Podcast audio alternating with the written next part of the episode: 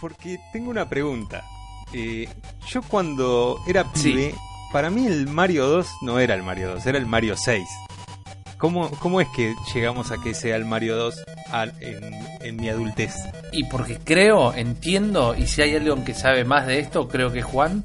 ¿Cómo me que tenías tiraste a era mí una esta- copia china. Me tiraste esta bomba a mí como que No, me hacete para cargo. usted, ¿sabes? ¿Para ustedes era el Mario 6 también? Decía 6 porque No, a no, mí me faltaban todos los del Nunca medio. tuve un Mario 6 yo. Nunca, yo sí. para mí nunca fue Mario Mario 6, siempre fue Mario 2.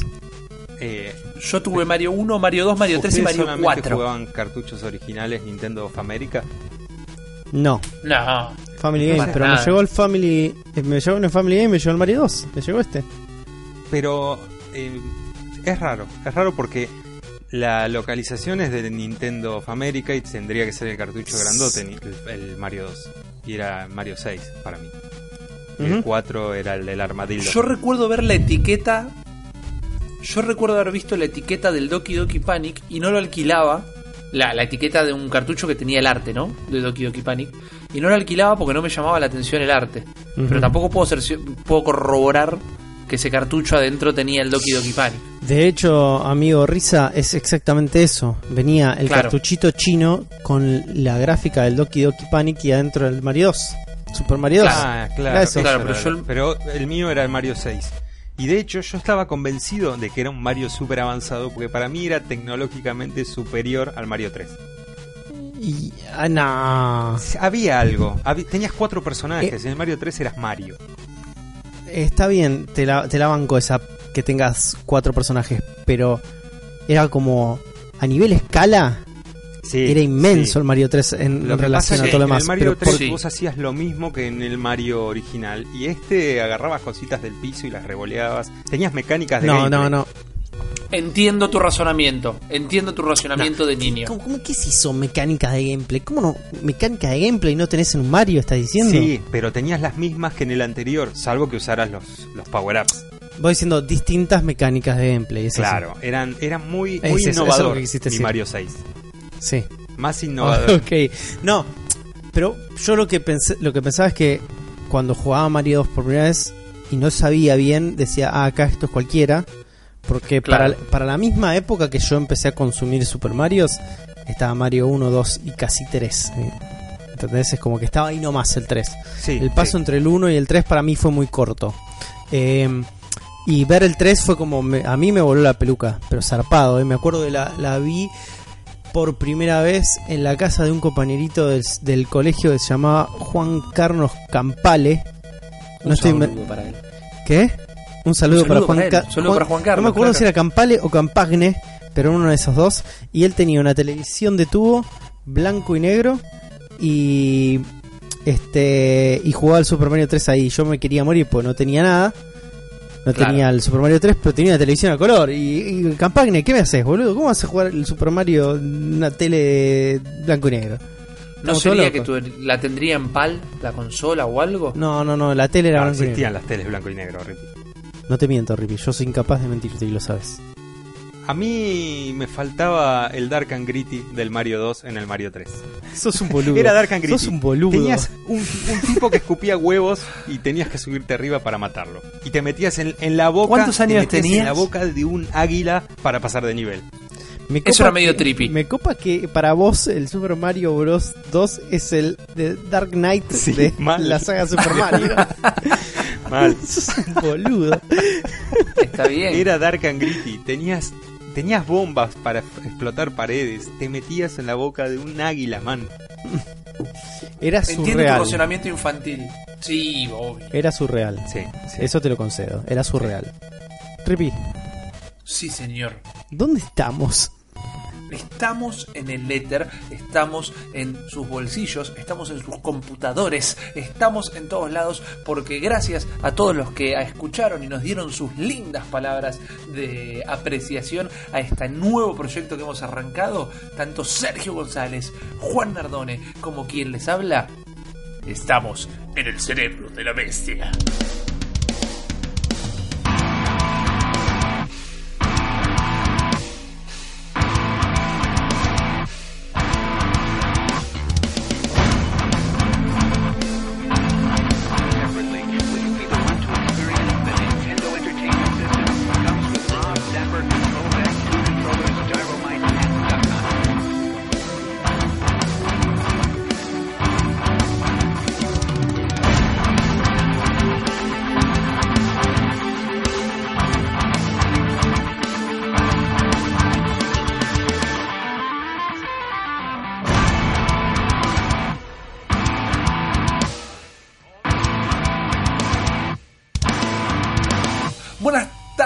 Tardes, buenas noches, buenos días a todos entonces que nos están escuchando en este nuevo episodio del Cerebro de la Bestia. Yo soy Rippy, me acompañan Sergio Hola, Rippy. y me acompaña Juan. Hola, Strippy. Y estamos acá los tres de la mano para arrancar con este episodio ya un poquito más formal, mentira, del cerebro de la bestia, donde vamos a arrancar con una sección que es tan fácil como denominarla las noticias. Y lo que hay que aclarar antes de empezar a hablar de ellas es que seguramente para cuando escuchen esto van a tener un par de semanas las noticias, pero no buscamos nosotros la inmediatez de reportarlas, sino nuestro granito de arena al analizarlas. Y habiendo dicho esto, quiero darle el pie al señor Sergio González para que nos comente la noticia que él eligió de Nintendo que le llamó la atención esta semana. Yo antes de que Sergio arranque, Rippy, quiero que la gente sepa cuál es en nuestro en mismísimo momento nuestra disposición eh, de ropa. Porque me, Bueno. me imagino que Mm, estamos muy cortos de ropa. Sí, yo estoy en problemas y tengo que hablar de mi ropa como siempre. Ya estás en calzoncillo, ¿no? Definitivamente. Bueno, yo- Así se hace un podcast. Así se hace un podcast. Está muy bien. Está perfecto. Y aparte, me imagino que tendrás puestos tus calzoncillos de Super Mario. Obvio, obvio. Super Mario. o, aca- y- o acaso tendrás puesto tus calzoncillos de Zelda. No, no. Son. Tiene caritas de Marios y Lakitus. Ay, Ok, fantástico. Yo uso mis calzones de Pokémon. ay, yo no tengo. Compra, cómprame. Ah, queridos, Te- querida audiencia, mándenme unos calzoncillos de Pokémon si tienen huevos. Ahí está. Fantástico. Bárbaro. Si tiene huevos el, el diseño o, Las o dos. en general. Ambas dos, ambas dos. Fantástico. Yo sé, Sergio, yo sé quién reportanos. tiene, yo sé quién tiene calzoncillos de Nintendo en general, que es una de las noticias, es el señor Phil Spencer, el jefe Ajá. de la división Xbox en Microsoft, que dice que le recoparía tener un Mario en Xbox, porque esto viene en relación a que Nintendo misma está empezando a expandirse y ahora tenemos Pokémon y Mario en iOS, en Android. Correcto. Entonces le preguntaron, el, el sitio House Gamers le preguntó a Phil Spencer qué le parecería tener un Mario en su, en su división, en su consola. Y el tipo está copadísimo. Dice que le encantaría, obviamente, porque las licencias de Nintendo, a pesar de que la marca está relegada a, a una realidad paralela de lo que es la industria de los videojuegos, él dice que tiene la línea de First Party, los juegos propios más fuertes de toda la industria.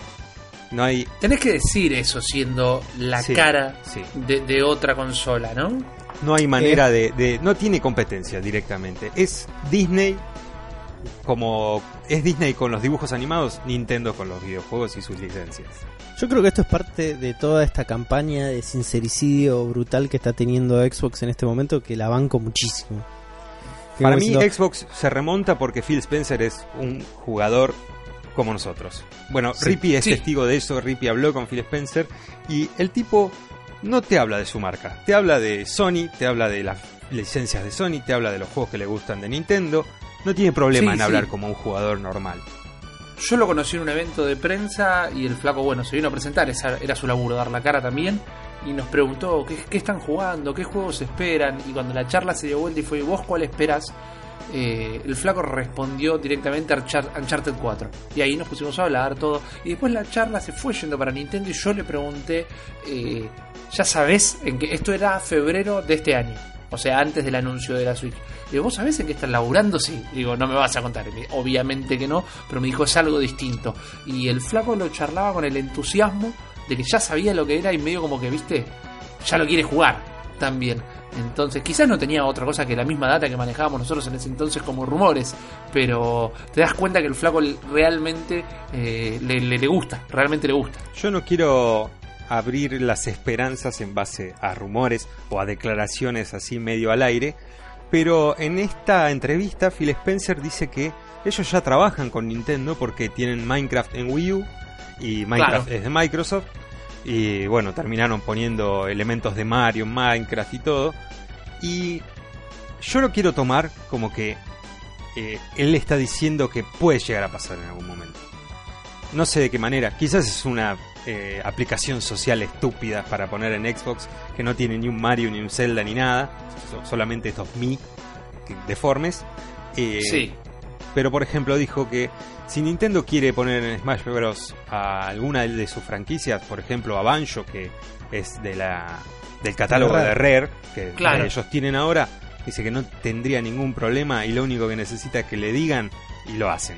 Hablan, Y su body is ready. claro, claro. Eh, Ahí está bien. Agarrate Sony, te digo. Agarrate Sony. porque Sería si una empieza buena a haber- maniobra, ¿eh? Porque si empieza a ver esta buena onda, es como que es la fusión de Goku y Vegeta, ¿viste? Para ganarle al Super Saiyan Bromblen, que es el enemigo de turno. Sí, es más por o menos supuesto. eso, boludo. Es como se juntan dos titanes y mamadera, ¿eh? Yo lo imagino Yo como quiero que... recordar Perdón, Rippy. Sí, no, quiero recordar brevemente que no solo estoy de acuerdo con lo que está diciendo Juan, sino que a principios del año pasado, 2015, estoy hablando, los rumores eran de una asociación entre Nintendo y Sony.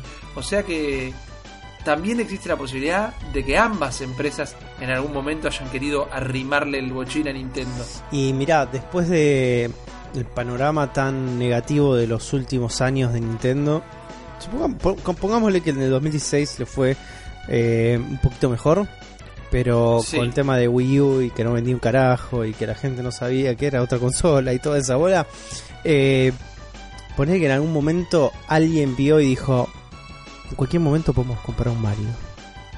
Alguien Claro, en Sony se le claro. pasó por la cabeza de, en cualquier momento podemos comprar un Mario y ya está. No nos para nadie. Imagino que hay alguien en Microsoft le debe haber pasado lo mismo por la cabeza. Eh, pero si ya hay, acá evidentemente como decís vos, Rippy, ya hay como una especie de relación. Sí, Ya existe. al menos sabemos que, claro, que existe un, un acercamiento, un diálogo, un diálogo es la palabra. Yo lo, lo imagino como que Nintendo seguiría con su línea de juegos exclusivos para vender su consola y que son la, la insignia de su consola, pero podría tener un Mario exclusivo de Xbox, por ejemplo, que no vas a encontrar en la Switch, no vas a encontrar en PlayStation porque no lo van a hacer y solamente va a estar en Xbox. Total, son los dueños de la licencia. Eh, ha estado Zelda, por ejemplo, y Mario también en la 3DO, que era la de Panasonic Sí. han, han hecho versiones para otras consolas. Y quizás Eran otros a tiempos eso. donde la industria no estaba tan picante también, ¿no? O no era, no era un monstruo la industria todavía. Sí, y hoy sí. compartir licencias es otra cosa. Sí, Sí, supongo sí. que no, no era, no era un tema de, de, de picantez, sino era un tema de estaba muy en pañales y estamos probando cosas también. Viste Claro. que el fenómeno de lo que era eh, Zelda, por ahí en ese momento no era lo mismo de lo que es ahora. ¿Cómo llamaba hicieron- el juego? Hicieron el peor Zelda de todos los Está tiempos. bien, para está bien. ¿Cómo 3DO. llamaba? Mm, No me acuerdo. Ah, no me acuerdo el nombre, No pero es el, es el meme, el Zelda meme. Claro, exactamente. Exactamente. Era terrible, era terrible. Yo lo, lo, que quería contar es que otra de las noticias que me llamó la atención de esta semana hablaba justamente, son dos noticias en una porque prácticamente es lo mismo, pero tanto el CEO de Ubisoft como el de Take Two Interactive, son lo- los dos estudios, obviamente Ubisoft gigantesco, Take Two tiene lo suyo también, pero ambos en sus propias palabras comentaron que en esta oportunidad, y subrayo lo de en esta oportunidad porque así lo dicen ellos y no es menos importante, Nintendo, y cito, está haciendo todo lo necesario para que los third party tengamos todo lo que necesitemos para desarrollar juegos. Recordemos que Wii U al principio contaba con el soporte de otros estudios que uno a uno se fueron bajando rápidamente y a los antes del primer año Wii U ya no estaban saliendo los juegos de Electronic Arts, ya no estaban saliendo los juegos de Ubisoft, nada, la verdad que fue un choque terrible. Y subrayo el están haciendo todo lo que sea necesario como que parece que alguien se avivó esta vez que siempre hablamos nosotros de hay que empezar a avisparse dentro de Nintendo de cómo se maneja el resto del mundo a la hora de los videojuegos y sí estarían buscando ayudar y mimar a estos desarrolladores para que no se vayan. Porque por más que van a estar sacando juegos en esas consolas, tampoco salís a tirar flores gratis. No. Yo creo que un poco es porque por la propuesta alternativa que significa la Switch en la industria que en el momento en que está la industria. Me parece que sobre todo los jugadores están un poco cansados de la fórmula de la industria. Eh, tuvieron la famosa herencia de dos años de hacer la transición entre generación pasada y la actual, donde había reversiones de juegos anteriores y Sí. repiten las fórmulas de juegos anteriores ya en, en- entrado en, en la nueva generación con toda la tecnología que tienen, pero no están proponiendo nada alternativo, nada que le llame la atención a la gente. Y quizás están viendo a la, Switch como un, un buen lugar donde empezar a experimentar con cosas nuevas. Bueno, pero mira, te leo algo, les leo algo y quiero que ustedes después me digan a qué les suena lo que les estoy leyendo. Porque uno de los empleados de Ubisoft, mejor conocido como Alain Cor, porque me imagino que como son medio franceses se debe pronunciar Cor o algo así, Sí, seguro. dice, dice, "Eh, tenemos muchas expectativas por cuán innovadora es la consola. Es una consola que la gente va a disfrutar en familia porque se puede poner a jugar tanto los chicos como los padres y hasta los abuelos. ¿A qué le suena eso? A la Wii. Exactamente, y no lo digo, no lo remarco como algo positivo, digo, con la Wii le fue re bien, pero si decís, es re innovadora, es la Wii, medio que choca un poco, pero por otro lado finaliza la oración, que con algo que dejé afuera a adrede, diciendo que el hardware expande las posibilidades de lo que hasta ahora era posible. Lo que no aclara si es hasta lo que ahora era posible en Nintendo o hasta lo que ahora es eh, posible en este momento en la octava generación. Yo lo que no entiendo es eh, estas declaraciones que dan así con tanta facilidad. ¿Tienen algún tipo de sustento? Digo, va a revolucionar absolutamente todo. ¿Y ¿Cómo? Y pero ¿Qué? debe estar, Claro. debe- están desarrollando, debe- yo imagino que hace un año que están desarrollando para la Switch. Pero La tirame conocen. algo, sos, sos eh, Jorge Gog de Sí, pero- Ubisoft. ¿no? Hay, hay NDA por todos lados, Nintendo te corta las manos si llegas Sí, a decir algo que no tenés sí. que decir. Qué prensa, qué sé yo. Bueno, eso es algo que también que Nintendo tiene que empezar a cambiar, ¿no? Este, este tipo de persecución, cacería de brujas, Hmm. este, que tiene particularmente con toda la prensa de que no me hables de, no hables de mí directamente. Si yo no Claro. te autorizo, no hables de mí. Con- Sí, s- sobre todo porque están en una Es la industria, Nazarena Vélez de la industria de los videojuegos. Ah, es una cruzada media rara, media están en un ¿viste? momento de la industria que nadie le presta atención directa, o los competidores no le prestan atención directa a Nintendo. Sony y Microsoft hacen consolas como tradicionalmente conocemos a las consolas y Nintendo siempre busca otro camino y quizás no lo dañaría en nada divulgar un poco más de información acerca de lo que están haciendo. No, pero bueno, eh, ya estábamos festejando justamente en esta misma charla cómo están haciendo algunas cosas bien, eh, como para asomarse a lo que es el presente del gaming. Tampoco pensemos que se van a tirar a la pileta de una con todo, ¿no? Hay algunas manias que no se las van a sacar. Hay todavía mucho mucho ponja tradicional claro, que se y grande. Sí, sí, sí. Es que no debe ser fácil conociendo a tu público tratar de salirte de lo que ya es lo que busca tu público, digamos. El, el iPhone 7 eh, tiene cosas del iPhone 6 porque la gente que quiere un iPhone quiere tener esas cosas. Claro, claro, claro, claro. Fue un ejemplo raro, Fue un ejemplo raro, bastante ejemplo raro. explícito. Pero hablando de hardware, justamente como en los teléfonos, vos tenías algo más para contarme. Eh, la fábrica esta que existe en China hace mucho tiempo, donde se suicida mucha gente, que se llama. Foxconn. Ah, esa. La Foxconn, sí, que es donde tradicionalmente Nintendo fabrica su hardware. Eh, Sí. Empezaron a hablar los empleados, aparentemente. Esto es- son todos rumores, son posteos en un foro chino que se llama Baidu Tieba. Y no hay nombres reales, son todos nicks. Eh, es toda información que pudo ha- haber ido cualquiera de Lanús a escribir ahí diciendo que conoce lo que pasa con la consola. Pero bueno, Pero supuestamente ¿qué sabes, esto viene de ¿qué sabes si el chabón este de Lanús no tiene un supermercado chino y habla Ah, directamente con su primo chino El y le tiró primo. toda la data del foro? Está a del punto de suicidarse. de- del NeoGAF chino. claro, claro. Bueno, eh, No, no- viene información de hardware de la Switch, de, de esta planta de fabricación, que el usuario es FJ8885, un nombre Hmm. comprobable. Dice que el dock, por ejemplo, no tiene nada de tecnología. Es solamente un cargador y tiene eh, puertos de salida. Tiene un USB 3.0, que supongo que eso no debe ser de salida, sino de alimentación. Tiene una, Claro. un HDMI y dos USB laterales que quizás sirvan para cargar los Joy-Con de alguna manera. Ok, pero vos me estás diciendo que la fuente de alimentación No tiene nada. entra entra por USB. por USB. Sí, porque la alimentación es externa. Eh, no, ni siquiera tiene el- el- la, fuente dentro del dock. El dock es para O sea que- enchufar la consolita nada más.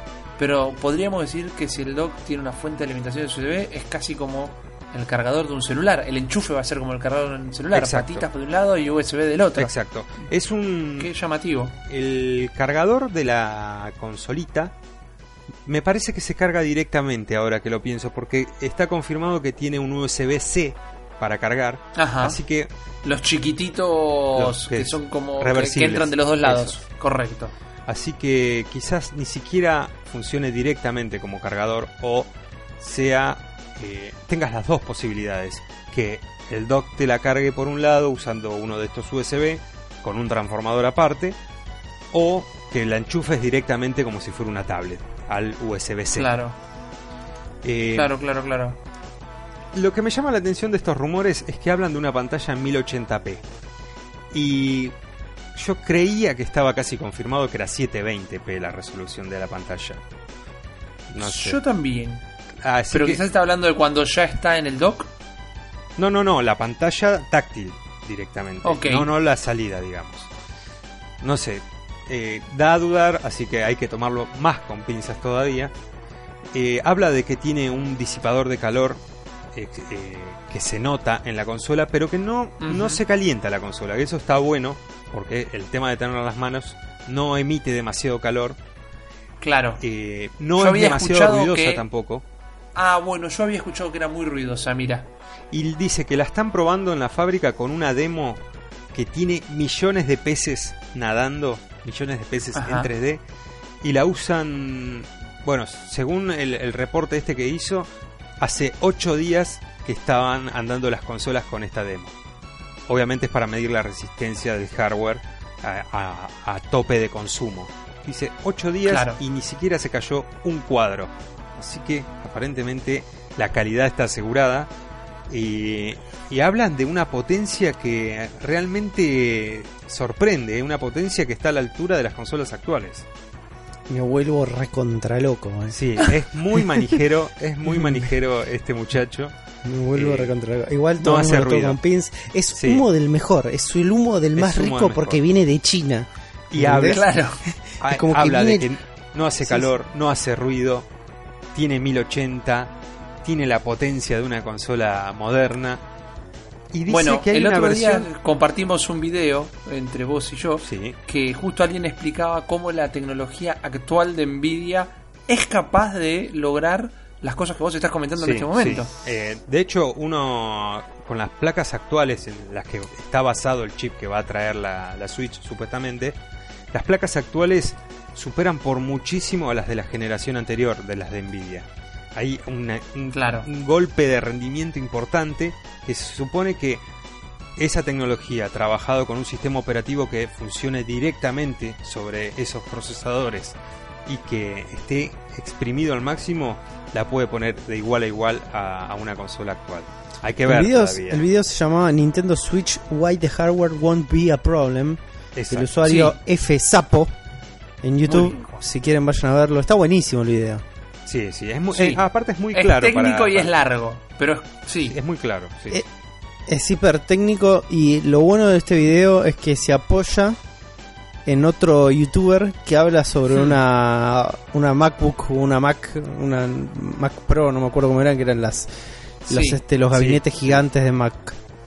Como para Mac- más o menos entender y trazar un paralelismo entre las Nintendo Switch y las consolas de actual generación. Bueno, si uno no conoce las Macs, puede pensar directamente en las notebook gamers, que eh, la, en un año la generación de placas de videos que se pueden poner eh, integradas en un centímetro de espesor en una notebook ha, ha crecido eh, de una manera increíble. Y es lo mismo que, que esto que mencionas, un gabinete gigante que emitía un montón de calor, que había que Claro. refrigerarla aparte porque no daba para más y pasar a tener una casi una consolita con mayor potencia que eso habla de, de cómo va creciendo la tecnología y de cómo es posible que la Switch tenga esa tecnología adentro, aún siendo así de diminuta y siendo portátil aparte. Sí, Sí, sí, totalmente. sí, sí. Los rumores hablan de que también va a haber una consola con 4G, lo cual es muy interesante, porque el 4G es muy rápido y para jugar en la calle es, diría que es requisito mínimo para tener. Mínimo. Ah, exactamente, si, si el eje, si la piedra fundacional de tu consola va a ser que te la puedes llevar a donde se te canta, tenés que permitir algún tipo de conectividad en lugares que no hay... Conectividad, perdón. En lugares que no hay wifi. Claro, claro. Sin dudas, el colectivo tiene que tener 4G Claro. una. Primero, primero que, y principal, tiene que poder ser como versátil al momento de adaptarse a las nuevas este, velocidades de estos medios, así como móviles y telefónicos de internet. O sea, si mañana sale Claro. 5G, la Switch tiene que poder tener 5G. Sí, No sí, puede, Sí, quedar- no puede quedarse en 4G. Sí. Empece- empecemos por ahí. Y lo bueno, pero ahí segundo, sabes lo que van a hacer, ¿no? Van a sacar la nueva. No, es para escupirlos en la cara, boludo. Es como, Igual convengamos que el 4G sobra para poder jugar online a cualquier cosa. No lo sé, nunca lo experimenté. Pero lo que sí yo tengo este, este tipo de eh, premonición a futuro, que vamos a empezar a ver paquetes de eh, eh, prepagas de celulares y móviles y de internet móvil preparado para Nintendo Switch y para esta práctica esta práctica de, de gaming así como de portable. Correcto. O sea, ya en Argentina se están dando algunos servicios que te ofrecen eh, redes sociales sin límites y en Estados Unidos este año se aplicó, había ofertas de servicios que Pokémon Go no te consumía el saldo Genial. de, de la red Claro, 4G. claro, vos pagás, pagás una suscripción como Netflix. Claro, exactamente. Ahora decís, bueno, Correcto. suscripción de tu telefonía para Nintendo Switch. Y ya con eso pagas, no sé, 50 dólares al, al mes y tenés la conexión para todos los juegos para Nintendo Switch, velocidad 4G, ilimitado. Y de eso Yo me arruiné un teléfono. Y es lo que debería pasar. Pokémon Go. es lo que debería pasar. Me imagino que sí. Nintendo es piola y más que Nintendo, las empresas de telefonía son piolas, van a ir a buscar Hmm, sí. este tipo de negocio. Sí, sí, sí, definitivamente. Yo pensaba, mira, justo ahora que estamos hablando de casi como si fuera un celular, eh, la conectividad que debe tener y también que hablábamos de que va a tener un cargador similar a un celular, me acordaba del Zelda Breath of the Wild, el juego que va a ser uno de los juegos más esperados del año que viene, realmente, ayer, porque hoy es viernes 3 de diciembre, es sábado, 3 de diciembre en realidad, el jueves estuvieron los Video Game Awards y se dio, se vio un tráiler nuevo de Zelda, me acordaba del juego porque tu HUD y tu inventario es un celular. Por más que estás medio como en este Middle Earth que es eh, Hyrule, tu HUD y tu inventario es un celular. Y nada, me acordaba de eso y me acordaba de este nuevo trailer que dejó una picando ahí, que es un personaje femenino que aparece, que no da la cara, pero que está vestida exactamente como podés vestir a Link y como ya se lo vio a Link vestido en algunos trailers. Y Internet se está volviendo loca con las teorías conspirativas porque muchos dicen que podría ser eh, el primer Zelda donde se pueda jugar con Zelda. Rápidamente abro un paréntesis y en el Hyrule Warriors se puede jugar con Zelda, pero no es un juego de la franquicia madre. Ok, ok. Entonces lo que, lo que están suponiendo es que ese personaje femenino es Zelda. Exactamente. Nintendo se está haciendo cargo de, de lo que vienen pidiendo hace años la, la- Claro. la fanbase de que quieren a Zelda o a un Link femenino.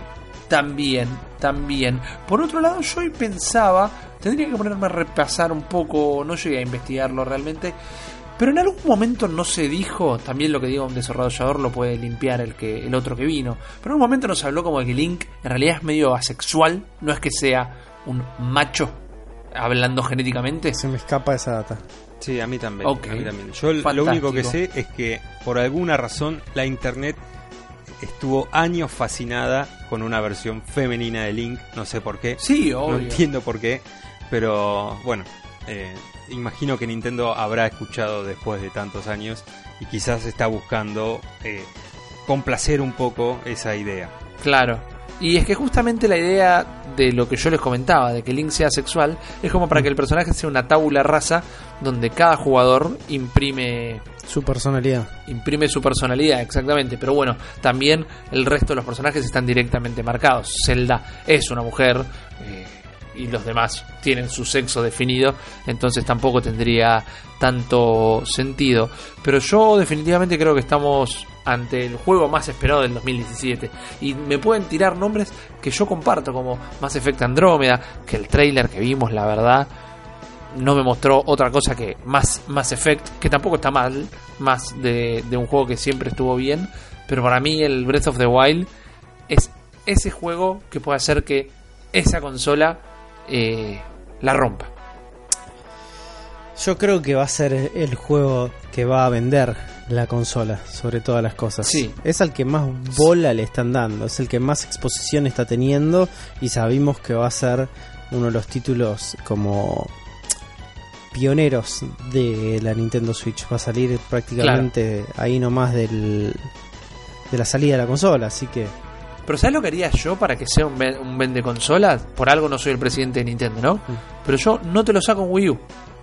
Si la consola ya está fuera de circulación y no la está fabricando más y querés que sea una fuerza de venta el juego, y bueno, mandate la forrada Bueno, de obligar a la gente que si lo quiere jugar se compre la consola nueva. Eso lo decís vos como buen argentino que sos, pero ellos son japoneses y el, el honor obliga. Si dije Wii U, te lo largo en Wii U. Pierdo guita, pero el honor obliga. Hay una contraprueba a eso que decís, Rippy, que es la Wii. El éxito, casi el último éxito más grande de Nintendo. eh, traía juegos de la GameCube y se vendió re bien la consola igual. Sí, no, obvio, obvio, obvio, eso no te lo voy a, a- a negar en ningún momento. Después de haber jugado tantos Survival MMO, que en este caso no tiene nada de MMO, pero tiene de Survival, eh, empecé el Rust, el Ark, el no sé cuánto. eh, me asusta un iguales. poco que el Zelda tenga esto de tener que hacerte la comida, tener que irte a dormir, tener que cuidarte del frío. Me asusta un poco. Mirá, yo lo jugué 45 minutos y cada vez que veía una fogatita o un lugar donde me podía hacer una fogatita para prepararme un churrasco, me, me, me- me aplaudían las orejas, man. Sí, Porque... pero eh, estás hablando de 45 minutos de un juego de mundo abierto, por lo visto. Ok, tenés razón. Eh, Pueden ser millones de horas después. Claro, yo no sé cuántas millones de horas me banco tener que sentarme en cada fogatita porque si no se me muere de frío Link. Yo Entiendo. creo, creo que toda esa parte de pseudo survival que tiene dando vueltas es más parecido a lo que hace Monster Hunter que lo que hace Rust, por ejemplo. Sí. Me da esa sensación, sin haber jugado el juego, mirando solo los trailers. Me da Quizás esa sea sensación. algo solamente del overworld y después en, en los dungeons es un Zelda. Punto. Sí, yo creo que es más así. ¿eh? Yo no pude ver Dungeons, pero lo siento así. Pero es... ¿Viste cuando un mundo es muy de fantasía, pero lo verosímil no le hace mal? Porque vos estás en Hyrule, pero sin embargo el frío no solo te agarra las montañas, sino que si estás mucho tiempo nadando, eh, te agarra frío. O, por ejemplo, bajan las temperaturas. Tenés un termómetro en pantalla y la, la temperatura cambia de manera, vamos a decir, eh, orgánica o, o dinámica, es el término correcto. Y también tenés la estamina, y la estamina no aplica solo cuando caminas, no, pero cuando corres, cuando escalás, cuando nadás, como era en el Shadows of the Colossus, pero de una manera también muy natural. Entonces es como un toque de realismo que hace las veces de sal sobre la fantasía que es el juego. Levanta un poco el sabor, no es que le modifica el gusto. Y para mí era un complemento a la saga que nunca antes había tenido. Está perfecto. Sos el único que lo probó acá, así que te creemos todo lo que decís. Créanme, créanme, chicos. Pero bueno, son las noticias que charlamos, son las cosas que teorizamos, son las cosas que nos gustarían a nosotros. Porque lo que nos gusta de todo lo que estamos charlando son los juegos y queremos que la recontra rompan. Pero no solo tenemos juegos a futuro, sino que también tenemos juegos en el pasado. Y es por eso que hoy vamos a tener la primera entrega de la cartuchera del señor Juan Nardone. Necesitamos la botonera. La botonera. Tenemos que invertir en una botonera, sí.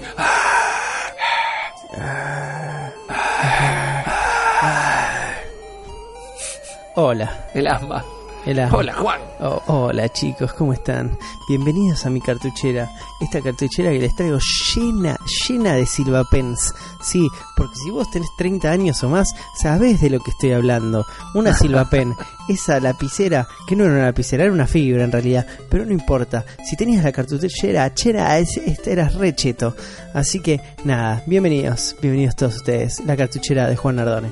Eh, yo, ¿por qué cartuchera de Juan Nardone? Se preguntarán todos ustedes, eh, Sergio González del mundo y Rippy Pagans del mundo. Porque eh, yo tenía una cartuchera cuando era chiquito de tres pisos que en un momento dejó de funcionar bien y es como que medio no cerraba del todo. Entonces, como me gustaba mucho esa cartuchera, porque la cartuchera de tres pisos lo que tenía era un dibujo recopado de una BMX eh, y no la quería tirar a la basura, me dedicaba o le di una segunda función a esa cartuchera que era guardarme los cartuchitos de Family Game Man. Ah, era enorme esa cartuchera. Era tres pisos, amigo. Qué bien. tres man. pisos. ¿Vos eh, ¿Pensá ahora una torta de tres pisos? Pensá. Fantástico. Imagínatela. A vos también. Llena de cartuchos de familia. oyente, una torta de tres pisos. Bueno, en, en 1996, 94, 93 eran de ese tamaño las cartucheras. Mirá cómo tenemos la Es espalda ahora nosotros. Somos, somos Nah. terrible. Escúchame, escúchame una cosa. Eh, pero bueno, ya les conté mi práctica. Por eso esta sección se llama La cartuchera de Nardone. Porque ahí guardaba mis cartuchitos. Y les voy a contar, les voy a, les voy a traer un juego, chicos, que hace un par de años, tanto Rippy como Sergio y el- su servidor, el que le está hablando en este momento, empezamos una historia que duró muy poco. Pero que duró muy poco porque somos viejos y somos chotos. Pero durante prácticamente un año en el canal de Zona Fantasma TV, donde están viendo este video, también tenía un canal de Twitch en el que hacíamos transmisiones casi eh, todos los días de la semana. Sí. Y si bien Sergio tenía su, su momento donde se regocijaba en los lujuriosos eh, pasillos de la PC, y el señor Mariano Risa eh, se agarraba a broncas infinitas todos los martes a la noche, yo los Sí, lunes señor. jugaba jueguitos perdidos. Y este juego que les traigo hoy es uno de esos juegos que nunca pude jugar porque cortamos las transmisiones antes. y el juego que les traigo hoy se llama Monster Party. Y Yo, por mi parte, no tengo idea de qué vas a hablar. no tenés ni idea de lo que estoy a punto de contar. Te vas a llevar una nada, te sorpresa juro que para nada. enorme. ¿Vos, Sergio, lo conoces en Monster Party? No sé, ¿qué, qué, qué porcentaje de posibilidades de conocerlo tengo? Muy pocas, Sergio. Muy pocas.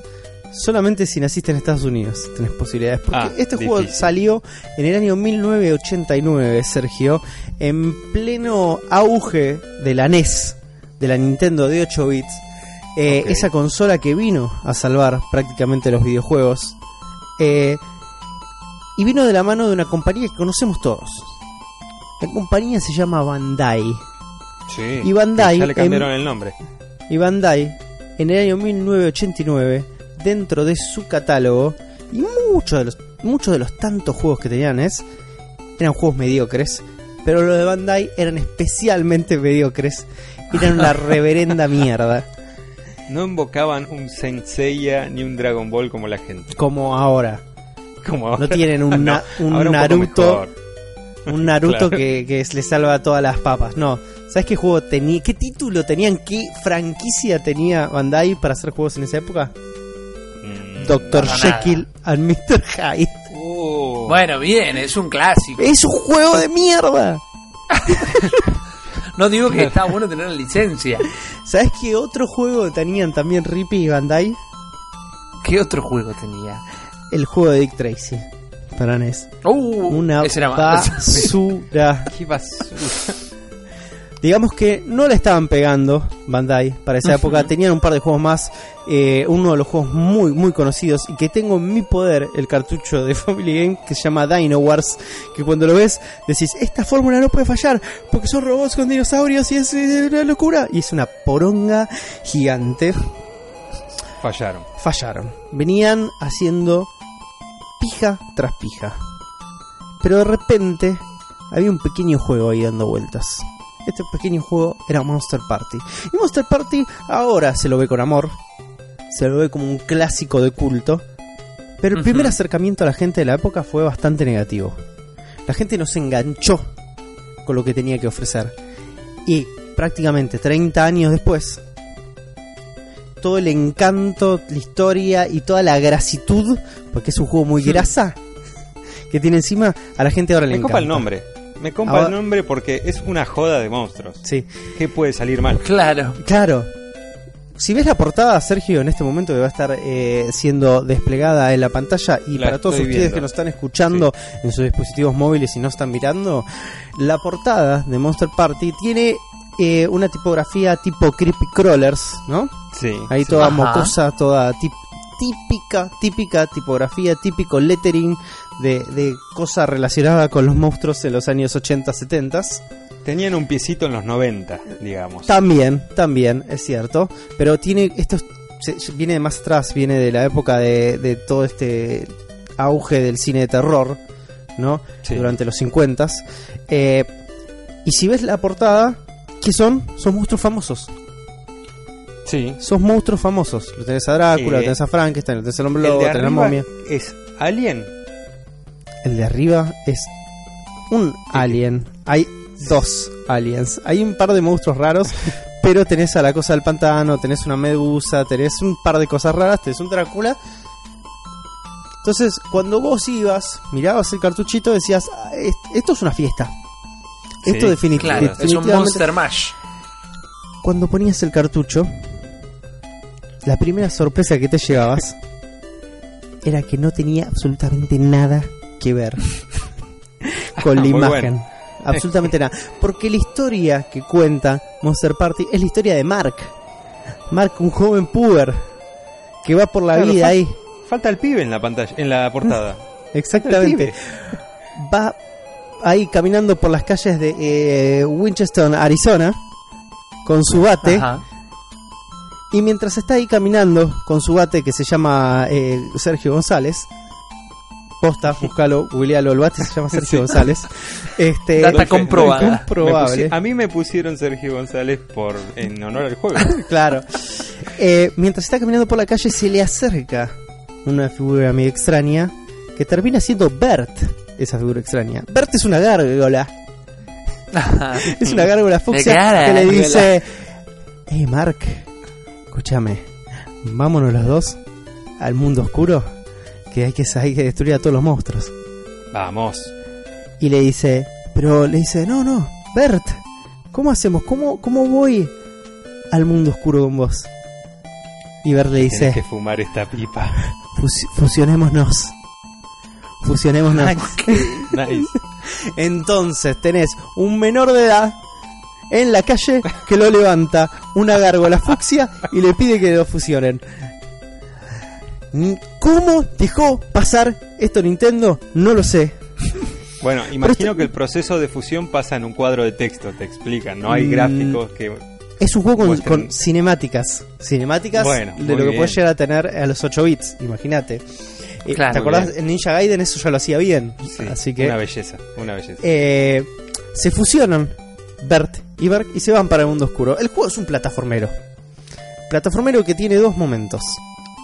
Un momento donde sos Mark y un momento donde Mark se puede transformar en Bert ahora que están fusionados. Muy bien. Ah, muy bien. Mark va ahí saltando plataformas, matando monstruitos con su bat de béisbol. Que es muy importante el bat de béisbol para este juego porque es una de las mecánicas principales del juego. Porque lo que permite el bat de béisbol no es solo golpear a los, a los enemigos, sino que también permite devolver los proyectiles de los enemigos. Entonces es una mecánica principal del juego. Igual ya me estoy imaginando por los gráficos que veo, ya me estoy imaginando que el hitbox es horrible, como la mayoría de los juegos que intentaron hacer esto, salvo los Ninja Gaiden. Estás en toda la razón, Sergio. Porque si bien la mecánica era bastante innovadora para el momento y era un concepto bastante copado, no solo el hitbox, sino tratar de direccionar los disparos era Ay, un Dios. desastre. Pero para poder acceder al poder de. Bert, Mark lo que tenía que hacer era derrotar un par de enemigos y encontrarse una pastila, tomársela y convertirse en una gárgola, man. En un dragón. Si lo ven el dibujito ahí de Bert dando vueltas, Bert está mucho más OP que, Claro. que Mark. ¿Por qué? Porque básicamente es un dragón, vuela y tira rayos.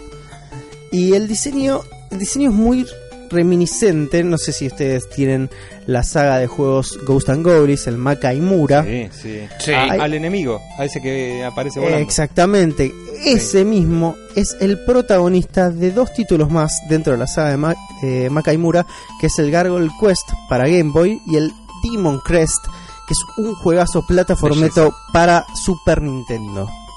A ver, entonces estamos te- tenemos estos dos personajes, tenemos una historia, nos prometieron monstruos, estamos teniendo unos monstruos medios extraños. Apretamos, ponemos el cartucho, ¿viste? le pegamos una soplada, lo ponemos en la Super Nintendo, pantalla principal, y ahí tenés todo lo que es Monster Party en la cara. Porque la presentación visual de este juego es su principal atractivo, chicos. Y, lo, y esto, acuérdense de esto, porque después el juego es medio una mierda. Pero por tiene- favor, recuérdenme así. pero es como un benchmark de la Famicom, digamos. No, de la NES sería porque es un juego americano. ¿Cómo? ¿Por qué? ¿Por qué decís eso? Eh, digo, por, por la calidad gráfica, es, es como que exprime la consola al máximo. No, no, no particularmente por eso, sino particularmente por otras razones que voy a estar enumerando más tarde. Apretas Start y lo primero que ves es una pantalla negra con una boca enorme que tira un líquido como una saliva verde y adentro la tipografía de Monster Party y unos ojos que te miran y atrás el desfile de enemigos y de monstruos que te vas a encontrar durante el juego. Entonces ves, no sé, eh, lo ves un minotauro, ves a Medusa, ves eh, comida japonesa dando vueltas. ¿Por qué? Se van a preguntar esto, ¿por qué comida japonesa es un enemigo? ¿Por qué comida japonesa es un monstruo? Eh, esperen un poquito. Como bien decíamos, la historia es bastante forra, es bastante chota, ¿no? Es un pibito con su bate de béisbol, viene una gárgola y se lo lleva al mundo oscuro donde está lleno de monstruos. Pero lo importante de este momento es la pantalla que te dice nivel 1, agárrate. Es una pantalla bañada en sangre con calaveras, man. Y es como lo ves visualmente en este momento y es perturbador. Y es como decís, ¿cómo pasó esto? La censura de Nintendo. ¿Cómo Nintendo dijo, no, man, esto es demasiado grotesco para que lo jueguen pibes? Pero pasó igual. Anótense esto. Porque yo ya es la segunda vez que decimos cómo pasó un, un tipo de filtro de Nintendo esto. Y estas cosas han pasado, ya así como si nada. En el primer nivel nos encontramos eh, con lo que va a ser el momento más flashero de todo el juego.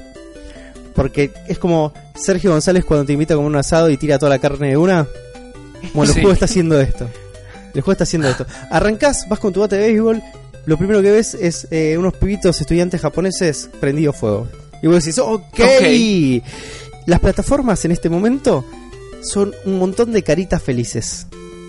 Entonces vas estás ahí golpeando a estudiantes, ¿no? Prendido fuegos, saltando caritas felices y te encontrás con una puerta. Te metes a la primera puerta y te lleva un jefe.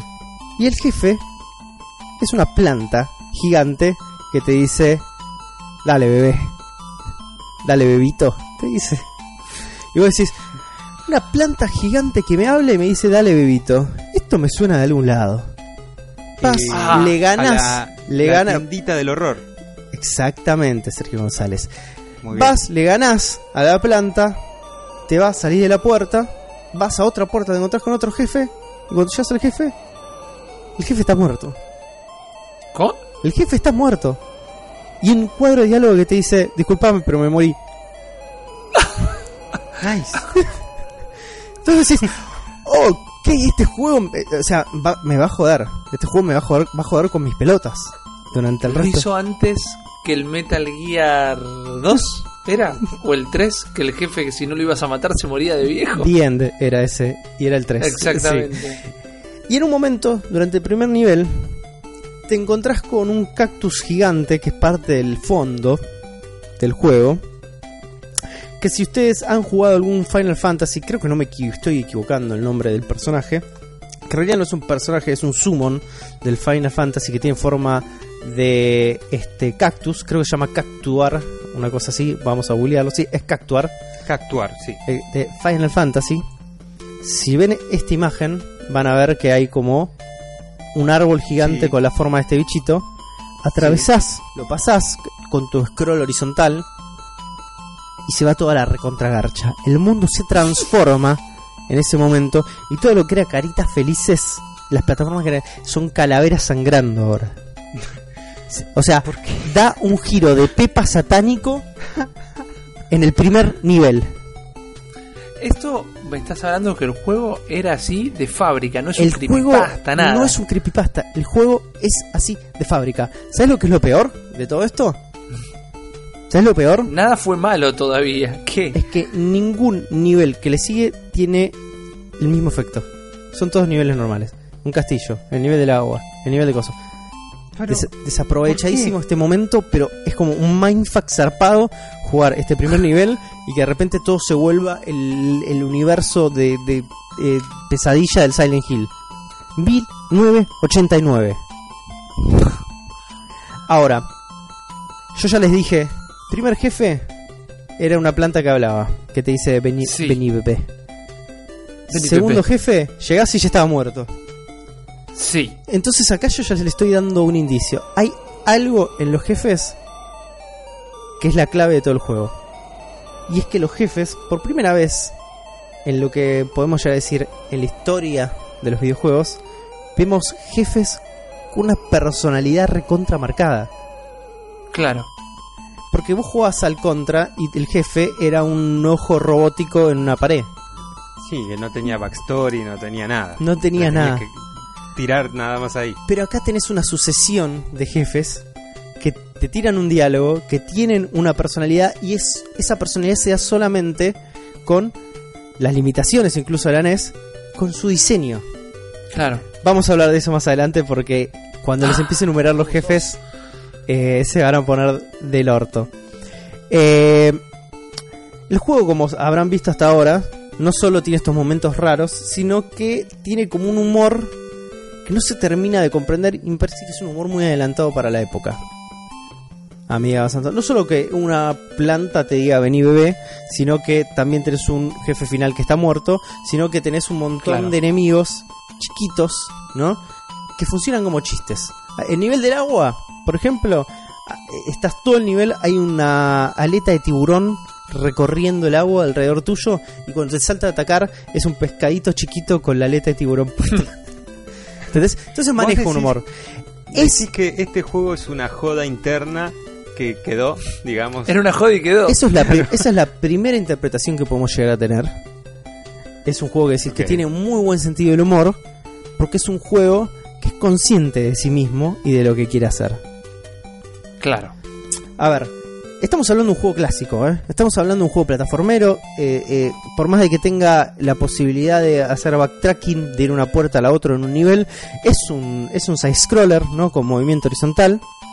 Habíamos, es- tenía este, este gran hincapié en fijarse en el detalle, en la construcción de estos personajes, de estos jefes, donde cada uno es realmente importante. Por ejemplo, les, les pongo otro ejemplo de otro jefe. Aparece una araña en un, en un nivel. ¿No? Es el jefe Sí. de un nivel, es una araña. Y vos decís, y clasiquísimo, una araña como jefe de nivel. Sí, sí. Totalmente. La mitad de los juegos plataformeros tenían una araña de jefe. Avanzás un par de niveles más. Aparece la araña de vuelta, como jefe. ¿Qué es lo que Ok. dice? ¿Qué es lo que dice el cuadro de texto de la araña? Dice, te voy a chupar toda la sangre. Otra vez. es el juego siendo consciente que acaba de repetir un sprite para otro nivel. Entonces vos decís, ah, acá hay algo más. Acá hay una intencionalidad. Quedémonos con esa idea. Quedémonos con esa idea. Porque hasta este momento, lo que yo pensaba de este juego es que este juego funcionaba bien por el compromiso que tenía hacer un juego raro, hacer un juego extraño. ¿No? Claro. Se hacía cargo de, de lo que era. Entonces yo decía, me banco todas estas cosas que se hace, me banco esto que se hace cargo, está buenísimo y estoy omitiendo todos los desastres que tiene. Porque el juego es durísimo. Es durísimo. Es prácticamente injugable. Y lo peor de todo es que no solo es difícil de jugar, sino que es difícil de escuchar. Porque la banda sonora te parte las, las orejas, boludo. Lo hizo el enemigo. Exactamente. Y yo, viste que digo que estas cosas extrañas que pasan, estos movimientos, estos, estas visuales medias grotescas que estaban pasando alrededor del juego, que no te, tú terminabas de entender si era una pesadilla, si era un juego en joda, que los jefes, viste, como parecen divertidos y, y que te están jodiendo a vos y que son conscientes que es un juego. Yo decía, ¿cómo mierda pasó esto? La censura de Nintendo, por decimos Ya llegué a una conclusión. Llegué a una conclusión. Para mí, Sí, el equipo que hizo este juego sí. quería que lo rajen de Bandai.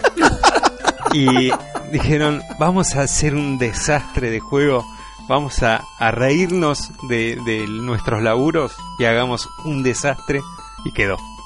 Y quedó. Eh, me gusta tu teoría, pero es totalmente incorrecta.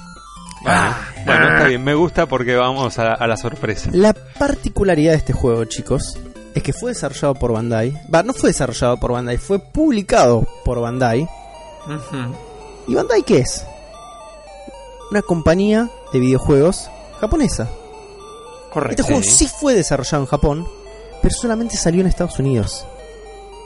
Ok, Existe, Mm. muchachos y muchachas, audiencia del cerebro de la bestia, existe un prototipo perdido japonés de este juego. ¿y Y era la- diferente? Y lo que se especulaba durante la época era que el juego, la versión japonesa de este juego, era realmente un juego de horror. Era un juego mucho más grotesco, más orientado a la violencia, lleno de un imaginario sangriento y que fue ayornado a Estados Unidos quitándole toda esa violencia. Eso pasaba mucho, que los yankees le decían, no, este juego acá no se va a jugar así, eh, toqueteámelo un poquito. Existe un clarísimo ejemplo de lo que pasó eso. Es que hay un famosísimo juego japonés llamado Gone Home, basado en una película de terror japonesa, que es probablemente el juego al cual el Resident Evil le debe la vida. Sí, señor. Este, y era un juego muy violento, muy grotesco para la NES. Pero estoy hablando grotesco a nivel gore, eh, al nivel eh, George Romero, ¿eh? Imp- realmente impresionante. Chicos, todas estas especulaciones, la gente, la internet, los fanáticos, las sacaban solamente de recortes de revistas que había en la época. Ellos vieron capturas de pantalla del juego del prototipo japonés en la Nintendo Power, ponele, y decían, pero este no es el mismo juego que estamos jugando ahora. Acá hay algo más. Claro. No fue hasta el año 2011, chicos, que apareció el primer cartucho del prototipo del juego en japonés. Apareció Eh, en el- 20 años después, 22 años después. Exactamente, apareció en el año 2011 en lo que podría ser el mercado libre japonés, que era Yahoo, y lo vendieron a 6 mil dólares. El, com- No, tranqui. el comprador nunca dampió la room, nunca hizo una room del Ajá. juego. Se lo encanuteó como un campeón. Genio. Exactamente. En el 2014 recién apareció uno en eBay que se vendió a 3.200 dólares, que es el que nos permite al día de hoy jugar al Parody World Monster Party, el juego original en japonés. Ok. ¿Por qué? Porque lo compraron, obviamente se pusieron la 10 y sacaron el ROM y por eso ahora todos podemos jugarlo. Para la excepción de todos, el juego era una copia exacta de lo que era el juego de Estados Unidos. Pero con una pequeña y sutil diferencia que cambia absolutamente todo el juego. Las boss fights a las cuales nosotros estamos acostumbrados en el juego de Estados Unidos, la planta que, la planta esta que hablaba, eh, la araña, eh, el que ya estaba muerto, eh, un, hay- un jefe es un gatito dentro de una caja, eh, otro jefe es una especie de como estatua gigante. Todos esos jefes, en realidad, en la versión japonesa, eran referencias a películas de Hollywood. Entonces tenemos un jefe que en vez de ser, no sé, una araña era un simio arriba de un caballo y el fondo eh, la estatua de la libertad colapsada. Me encanta. O sea que se sacaron de encima posible relación con franquicias en Estados Unidos por Exactamente. el hecho de no tener problemas legales. Exactamente. El juego se llama Parody World, man. El juego es una parodia en sí misma. Los, las Genial. referencias a películas, eh, para nombrar algunos. Eh, el planeta de los simios, ya lo dije. La cosa de Joel Carpenter. Gremlins. Alien. Eh, no sé, hay un montón. Ponele, el- hay un jefe que es un gatito dentro de la caja en la versión de Estados Unidos. En la versión japonesa es Gizmo de los Gremlins. Claro. El juego Genial. era una parodia. La censura que hizo Nintendo de este juego fue sacar todo el material con copyright. Y dijeron, ya está. Ya está, ya sacamos todo lo peligroso. Y dejaron todo lo violento. Claro. Así que toda esta genialidad que tiene la versión, toda la rareza que tiene la versión estadounidense, no es una genialidad, no es una intencionalidad, es una localización apresurada, chicos. Es un accidente. Claro, porque encima ahora estaba mirando imágenes googleadas y la tapa hace referencia a esta parodia, pero después cambiaron todos los sprites. Pero la tapa sigue siendo la misma. Exactamente. Aparte es un juego que está plagado de folclore japonés y de cultura japonesa. Hay un jefe final que es como es un pozo de agua que te tira platos. Y eso tiene que eso Claro. básicamente tiene que ser algún relato dentro del folclore japonés. Sí, folclórico japonés. Hay los pibes, los estudiantes japoneses prendidos fuegos. Cuando el mundo se vuelve eh, pesadilla en el primer nivel, hay una especie de oh, eh, perros con cabeza de hombre que seguramente es un animal mitológico de la cultura japonesa. Cuando te atacan los tempura, y sí, man, ahí ya tendrás que dar cuenta que acá está pasando algo raro. Chicos, como les dije, esto lo, lo publicó Bandai, pero en el año 1989 no era tan fácil reconocer a los desarrolladores de los juegos como ahora. Es verdad. Porque no se ponían sus nombres, no tenían compañías de desarrollo en esa época, y si los tenían, ni se citaban. Y cuando ponían sus nombres, ponían nombres, y estos son los nombres reales de los desarrolladores de Monster Party, o por lo menos los que aparecen en los créditos. Aparecen nombres como Dragon Nakashima, Genio. Dandy Kobayashi y el mejor de todos, Krim Haruna Kamiyanki. Qué. Se llama Krim, boludo. La- las investigaciones de gente más capacitada que yo las llegó a creer que la gente que estaba involucrada en este juego es gente que terminó siendo parte de la empresa Human Entertainment.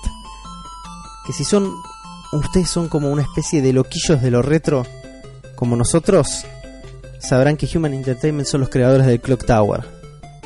¿Sabes que antes de que vos menciones este detalle, a mí en algún momento la vibra Clock Tower me la dio con ese cambio de mundo medio raro, porque Clock Tower quizás muchos hoy por hoy recuerdan como primero el de PlayStation, pero hubo uno de cartucho, hubo un Clock Tower retro retro. Sí, es cierto, el de Super Nintendo. Correcto. La locura no termina ahí, sino le a la locura le queda un paso más. Si no, si llegamos a la final, peleamos con el maestro del mundo oscuro, que nos dice, te vas a morir pibito, y nosotros decimos, no vamos a morir nada, le ganamos. Bert nos dice, bueno, pibe, ya está, te llevo a tu casa, todo muy lindo. Te deja en tu casa y te dice, toma, te dejo un regalito. Sal- nos salvaste las papas, esto es para vos. Mark se lo lleva a su casa y cuando abre el regalo de Bert, de adentro del regalo sale una princesa. Una hermosa princesa. Me río que- porque es un momento muy emotivo. No, superalo, vamos. Sale una princesa, hermosa. Lo mira directamente a Mark a la cara. Cuando lo mira a la cara, la em- princesa se empieza a pudrir, se empieza a derretir. Y del regalo que le dio Bert empiezan a salir un montón más de monstruos que van, lo atacan a Mark y lo derriten prácticamente. Lo desintegran. Se despierta y era todo un sueño. Ah, No. muy bien, muy bien. existe en internet. Si buscan en este momento y si están viendo el video, van a ver el momento en que hacen puré de Mark. Es muy grotesco, boludo. Para 1989. O sea, y en 8 bits. dejaron el final grotesco. Dejaron el final grotesco. Mark se dice, bueno, era tu un sueño, mamá. Agarra su bat Sergio González original, sale corriendo y cuando abre la puerta de su casa para ir al colegio, en la puerta está Bert y le dice, pibito, vámonos de vuelta. 1989. Habla de Monster cierta habla de cierta libertad que daba Nintendo a pesar de las licencias en Japón. El problema era localizarlo a Estados Unidos, evidentemente. Porque el juego original eh, tendría la licencia de Nintendo igual. Me imagino que sí. Me imagino que sí.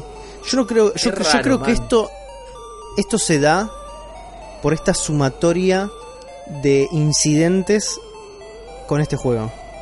Es como que lo debe haber visto un pibe de marketing de Nintendo US y dijo, "No, no podemos salir acá con todas estas licencias que nosotros no tenemos nada que ver.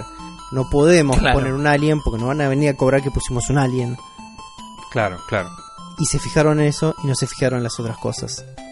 Y yo creo que esta toda esta fórmula para el desastre terminó siendo un producto único y fenomenal, boludo. Es como Claro. todo lo que Sí. podía salir mal, salió mal y nos dio algo increíble. ¿Es Claro. algo que se empezó a apreciar con el tiempo o el Lo dije al principio, público lo dije al principio, especializado, si existe algo como eso? lo, lo dije al principio, la gente en el momento eh, no le gustó un carajo este juego. Claro, no le por gustó un carajo.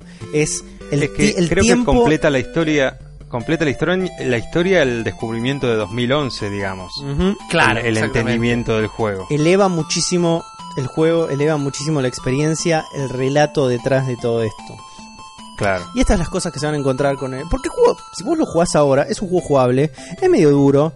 Este. No, no es el Chip and Dale Rescue de, de- for Fittons, que no me acuerdo cómo se llama, que se controlaba lindísimo. Eh, sí. Pero tiene un atractivo que es innegable. Y a pesar de no saber toda esta historia, hay algo ahí que te atrapa. Y es toda la locura que está pasando alrededor tuyo de la cual no entendés. Y que cedes un poco hacia la locura. Y cedes a la genialidad de este juego que no existe porque estuvo un accidente. Claro. Pero bueno, esto fue la cartuchera de Nardone. Y ahora le voy a poner un cambio de frente directo a Lanús a Sergio González porque hoy nos trajo un guante lleno de poder. Exactamente. Al final eh, yo había dicho que no iba a tener sección y me encajaron una. eh, en la minuta pobre aparece, aparece sección Gio, así que me tuve que hacer cargo porque si no me iban a despedir. Y Siempre tenés miedo, vos, a, a que te despidamos. Sí, eso es tener Sí. el culo sucio, Sí. man. puede ser, puede ser. Eh, mi fanatismo por la tecnología me llevó a buscar un tema tecnológico para hacer esta sección y tengo una especie de obsesión por el- el- los mandos eh, de detección de movimiento por, o los Wiimotes, por ejemplo, y Ajá. todo esto que hace a la realidad virtual también, que ahora está muy de moda, que también tiene sensores de movimiento, porque si no, no podría existir. Y bueno, eh, la elección obvia era el famoso, famoso y de muy poca vida Power Glove de Nintendo. Qué lindo. Lo primero que encontré que destruí un poco mi, mi idea del Power Glove es que no es un producto de Nintendo, sino que es solamente una licencia de Nintendo, medio a la fuerza también, porque en realidad lo, lo desarrolló Mattel, que es Ah, esta famosísima eh, empresa de juguetes que tiene un montón de años, fabrican a las Barbies y no sé qué otro, un montón de otras cosas más. A He-Man. A He-Man, bueno. Ah, ahora entiendo un poquito cómo viene la mano con, con cómo sigue esta historia. La historia es un poquito larga, pero bueno, vamos a tratar de resumirla con las- los puntos más claves. Eh, bueno, este Power Glove parece un guante de astronautas porque era lo que estaba hip en, ese, en esa época. Hmm. Eh, primero me sorprendió al verlo funcionar porque creo que siempre supe de su existencia, pero nunca me puse a ver cómo andaba. Y captura todos los movimientos en un entorno 3D, digamos. Sí. Es exactamente lo que hace el Wiimote, pero en el 89, creo que salió. Exactamente lo mismo, sí, 89. Duró menos de un año en venta, así que pobre todos los que invirtieron en esto. De hecho, fundió una empresa en Japón que después de que falló en Estados Unidos se lo pusieron a fabricar y la fundieron porque no vendieron ni uno. Así que es como una especie de leyenda urbana de algo que, que salió mal, que fue creado por el demonio y arruinó Claro. la carrera de muchos. Bueno, el, origen, el, el primer momento de- del Power Glove viene de los fines de los 70, cuando el señor Thomas Zimmerman eh, era como un gurú técnico, un, un fanático de lo tecnológico, y estaba buscando mover su, su, su interés por la tecnología a nuevos lugares, y el tipo soñaba con tener eh, un dispositivo que le permita dirigir una orquesta virtual. Viene todo esto del gesto con las manos y poder hacer de que diferentes gestos hagan diferentes sonidos. También el tema de air guitar, de tocar la guitarra en el aire y que suene a una guitarra. Genialidad. Entonces agarró literalmente un guan- guante de, de jardinero, esos que son medios duros, y les puso unos tubos con unos sensores de luz que detectaban el- la flexión de los dedos. No tenía el nivel de- de- del Power ni cerca. Era un dispositivo barato. Creo que había. Decían que había gastado unos 15 dólares en fabricarlo. Nada, fue, fue a un, a un Easy y se armó, se armó el, el guante y probó que el concepto funcionaba. De hecho, lo patentó esto de los tubos de luz con sensores de luz y era una buena idea que le faltaba muchísimo desarrollo, pero ya estaba la semilla de lo que sería el guante de realidad virtual. Claro. Como sabía de tecnología y sabía de programación, hizo un par de aplicaciones para este guante. Una era en que con diferentes gestos hacía diferentes sonidos, que es este concepto del director de orquesta virtual. Y el otro para interpretar lenguaje de señas. Hacía señas con la mano que equivalían a las letras y iba escribiendo con los diferentes gestos. Cosas básicas, pero un gran paso. Y funcionaban, es Y lo que me funcionaba, estás diciendo. Funcionaba porque lo enchufaba a su amiga, que era la, la computadora que usaba. En ese momento se usaba mucho la Apple II, pero él tenía una amiga y la usó en la amiga. Era lo que le daba. Era lo que le daba. Y bueno, pasó el tiempo, desarrolló esto, quedó en su casa. Y con el tiempo, el suegro de un amigo de la novia de no sé quién, laburaba para Atari y le dijo, venite pibe, que vos tenés potencial, venite que hacemos el guante. El chabón fue, empezó a laburar para Atari, empezó a laburar para el departamento este de investigación y desarrollo que tienen todas las empresas importantes. Y le dijeron, bueno, queremos tu guante, te damos 10 mil dólares y nos das la patente de tu guante. Uy, y vino el chabón este que lo había presentado y le dijo, no papá, esto vale mucho más. Ah, 10 menos mal. lucas ni a palo. Menos mal. Y no se lo vendió, por suerte. Eh, quizás la línea de tiempo hubiera tomado otro camino un poco más exitoso, pero bueno, Claro. no soltó por 10 lucas y siguió su camino. Justo Atari agarra una crisis económica, cierran el departamento de investigación, lo dejan solamente enfocado en lo que es eh, sintetizado de voz, aplicaciones y hardware para grabar y digitalizar voces, y el guante quedó en el olvido. Se va de Atari, sigue su rumbo, y al- en el 82, aproximadamente en el 82, va a un festival de música electrónica. En esa época, que se hacían con sintetizadores, que eran una cosa remoderna, Todos y los Kraftwerk a- juntos. todos los Kraftwerk juntos, y ahí conoce a Sharon Lanier, que es un tipo que es un músico muy interesado en la tecnología. El tipo soñaba con desarrollar una aplicación que permita que cualquier usuario frente a una computadora, a la famosa amiga esta, eh, haga música, sin saber música, usando diferentes... Como el Mario Paint que tiene su módulo para hacer música. Sí. Lo Sí. mismo, con simbolitos. Eh, un simbolito que hace que se pare el tiempo, otro para cambiarle la duración a, los tonos. Una cosa muy básica, pero el, el tipo este, Sharon Lanier, tenía el problema de que los gráficos de los simbolitos en la resolución de su computadora no había manera de hacer entrar todo ahí y no sabía cómo crear una interfaz que sirva, que sea simple para la gente. Entonces Zimmerman le cuenta sobre este guante y Lanier dice, la verdad que esa es la solución para mi problema. Si haces gestos con la mano en vez de poner dibujitos en la pantalla, listo. Nos asociamos, hacemos lo que hay que hacer, lo desarrollamos y, buscamos de venderlo. Hicieron así, pudieron hacer esta aplicación apoyados en el guante de Zimmerman y en las ideas de Lanier, hicieron un sistema que después se usa más adelante en el, en el- cuando ya se conoce como Power, Glove, eh, que es un sistema que tiene parlantes en el guante y unos sensores que captan ultrasonido en la pantalla y eso eh, capta la posición del guante y con eso pueden hacer eh, que interprete los diferentes tonos que uno quiere hacer cuando hace música. Avanzamos en el tiempo. estos siguen siendo socios porque les fue muy bien con lo que quisieron desarrollar, pero bueno, había que hacer plata, había que, que poder vender esta licencia Hay que hacerlo rendir, sí. hay que hacerlo rendir. Y bueno, en, en toda esta investigación que estaban haciendo, decidieron cambiar estos tubos de luz.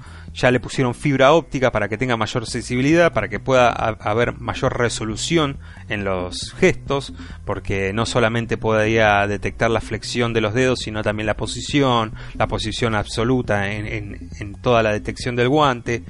Y ya eh, era un producto de alta tecnología. Ahí se empezó a llamar Data Globe. Esto era una patente que ya, ya lo habían patentado y era una patente de mucho valor porque era altísima tecnología y cualquiera que buscara eh, producir realidad virtual necesitaba de esta herramienta. Seguimos avanzando en el tiempo, ya más cerca de lo que terminó siendo el Power Glove, y aparecen los gemelos Gentile, que imagino que serían dos tanitos. Los de Gentile, Nueva los- los hermanos Los Gentile. Gentile, Ya que- lo sabo. que tenían un estudio de marketing y diseño. Oh, y dos Y- chantas, hijos de remil Dos putas. chantas, dos chantas, pero dos chantas que la vieron. Son los creadores de los muñecos de Rambo.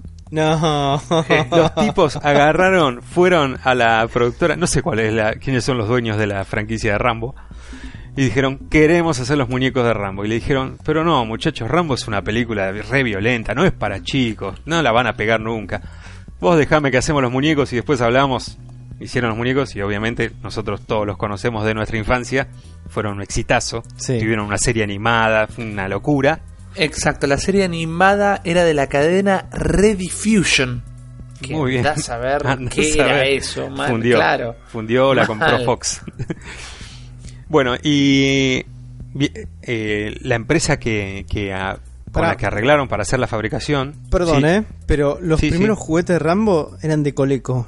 Mira, Y debe tener algo que ver, ¿eh? Mira, bueno, Porque, continúa. eh, eh, esto es. eh, cuando hicieron los muñecos de Rambo, se asociaron directamente con los dueños de esta franquicia, que es un tal Abrams, que no sé quién es, fundador de. Eh, no, en realidad fundaron ellos Abrams Gentile Entertainment, creo que es, que es Age, la sigla. Y a partir de ahí empezaron a fabricar eh, una serie de muñecos que, que se llamaban Hologram o algo así, que eran unos muñecos, era una especie de los de He-Man, estos que reciclaban partes de otros muñecos para terminar haciendo personajes nuevos. Sí. sí. Y tenían unos hologramas. Y entonces la idea para extender esta franquicia era construir una consola eh, 3D, una consola de realidad virtual. Uno de los gemelos era ingeniero, aparte de tener este estudio, y había encontrado la manera de, de desarrollar esta consola, pero no quería un joystick tradicional, quería algo que pueda traducir los gestos humanos para que sea un poco más realista, para que sea una realidad virtual, realmente.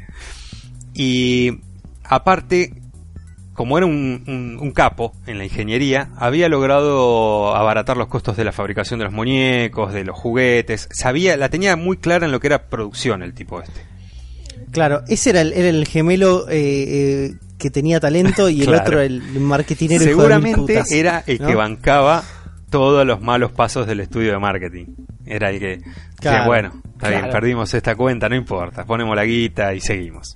Le, le- le bancaba el vicio al otro pibe. Entonces, bueno, buscando un dispositivo de detección de movimiento, conoce el proyecto del guante que tenían Zimmerman y Lanier y dijo, bueno, vengan, mu- muestren lo que hace, lo que hace esto y vemos cómo lo adaptamos a este, a este producto. El guante con esto de la fibra óptica y el sensor magnético de, de detección de movimiento que después un poco Christopher ap- aporta un poco a esto, a darle más tecnología al Data Globe, eh, termina valiendo 9 lucas, 9 mil dólares desarrollarlo, así que era imposible de comercializar.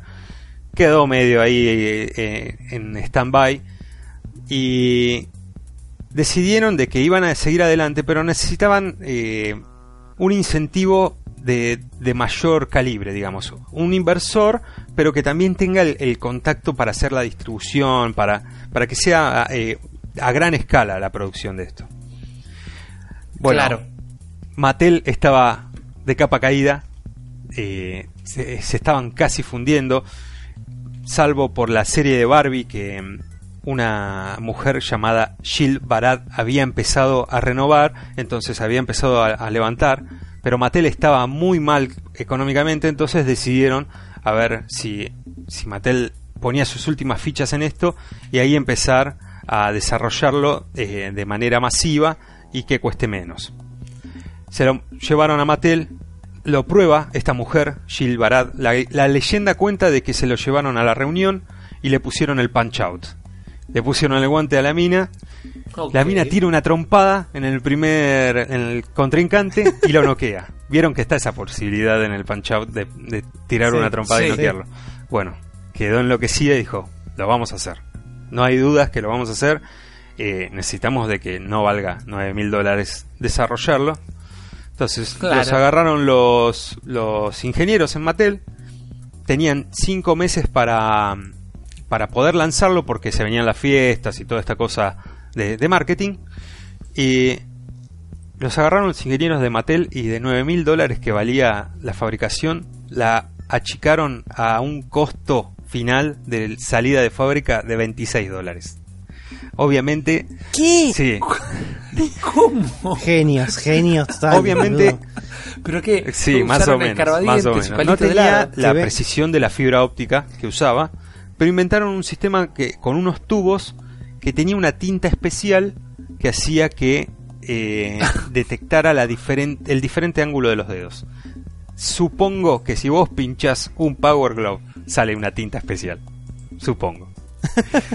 Ponele. Eso lo tenemos que dejar para cuando tengamos la sección experimentos Nintendo. Me copa, Lo me que no sé es lo que debe valer un Power Glove ahora y si da para pincharlo.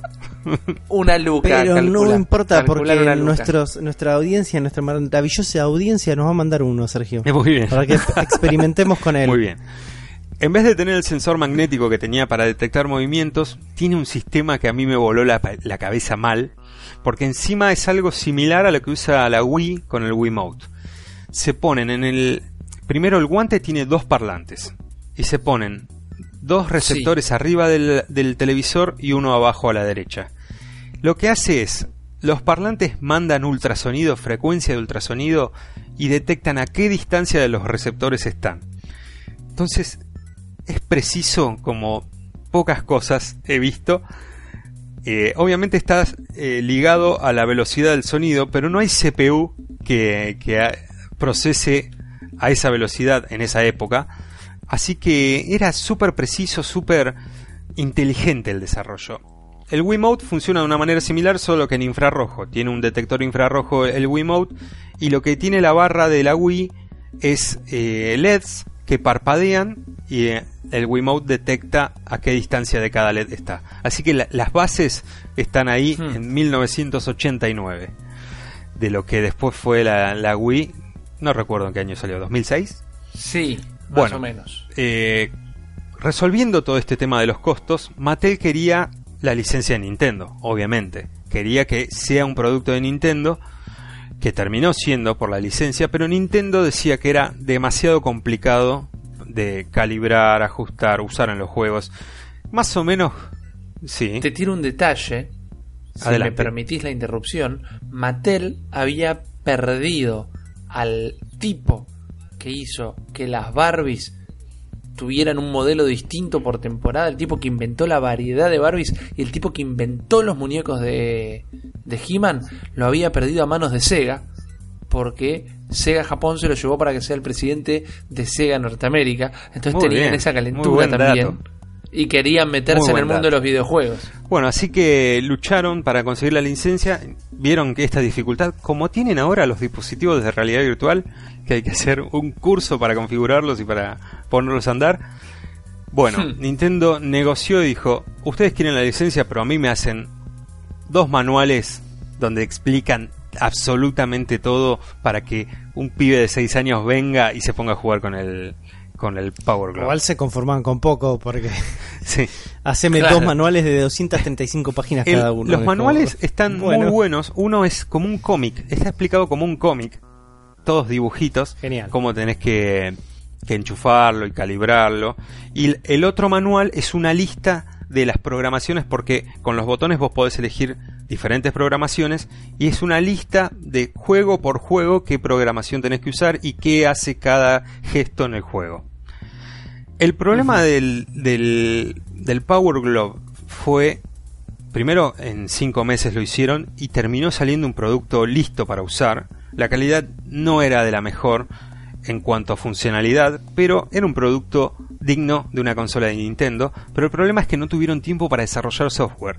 Así que lo único que había era jugar juegos que podías jugar con un joystick, pero haciendo gestos con la mano, lo cual eh, dificultaba todo. Era prácticamente imposible. Era como jugar juegos Claro. de, de NES en un celular táctil, básicamente.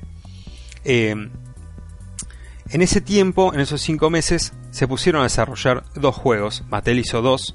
En realidad, uno compró una licencia que era se llamaba eh, Bad Street Brawler, que me hace acordar mucho un juego de PC que yo jugaba cuando era chico, que quizás es la misma licencia y la verdad no me acuerdo el nombre, que es un tipo que anda tirando trompadas en la calle, es un beat'em up de manual, en donde vos hacías gestos, compraron la licencia para adaptarle los gestos del, del Power Glove. Era una especie de eh, exclusivo del Power Glove. No, no presentaba ninguna novedad, así que no tuvo éxito, pero era lo que podían lanzar porque no había otra cosa.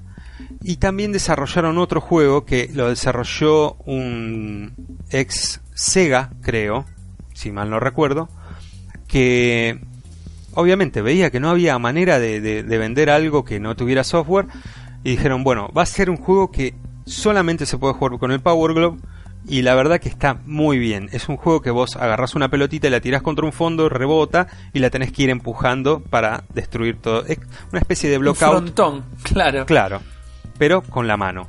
Y me sorprendió al ver gente jugando ese juego la precisión del Power Glove. Es una cosa que no se puede creer. Para el año 1989, 1990 salió lo que se llamaba el Super Glove Ball, que era este juego ex- exclusivo.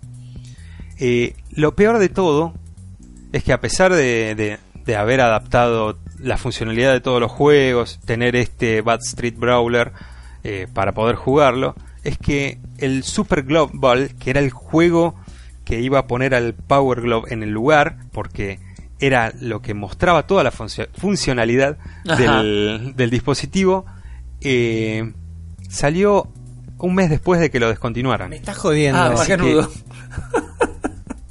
prácticamente lo asesinaron al Power Glove. Y este desarrollador del, del juego exclusivo decía que si no aprovechaban la novedad del Power Glove con software, se iba a morir y se iba a morir. Y es así como su juego salió un mes después de que lo descontinúen. Che, está buenísimo el juego, el, el- el Power Glove, este el Super Glove Sí, Ball.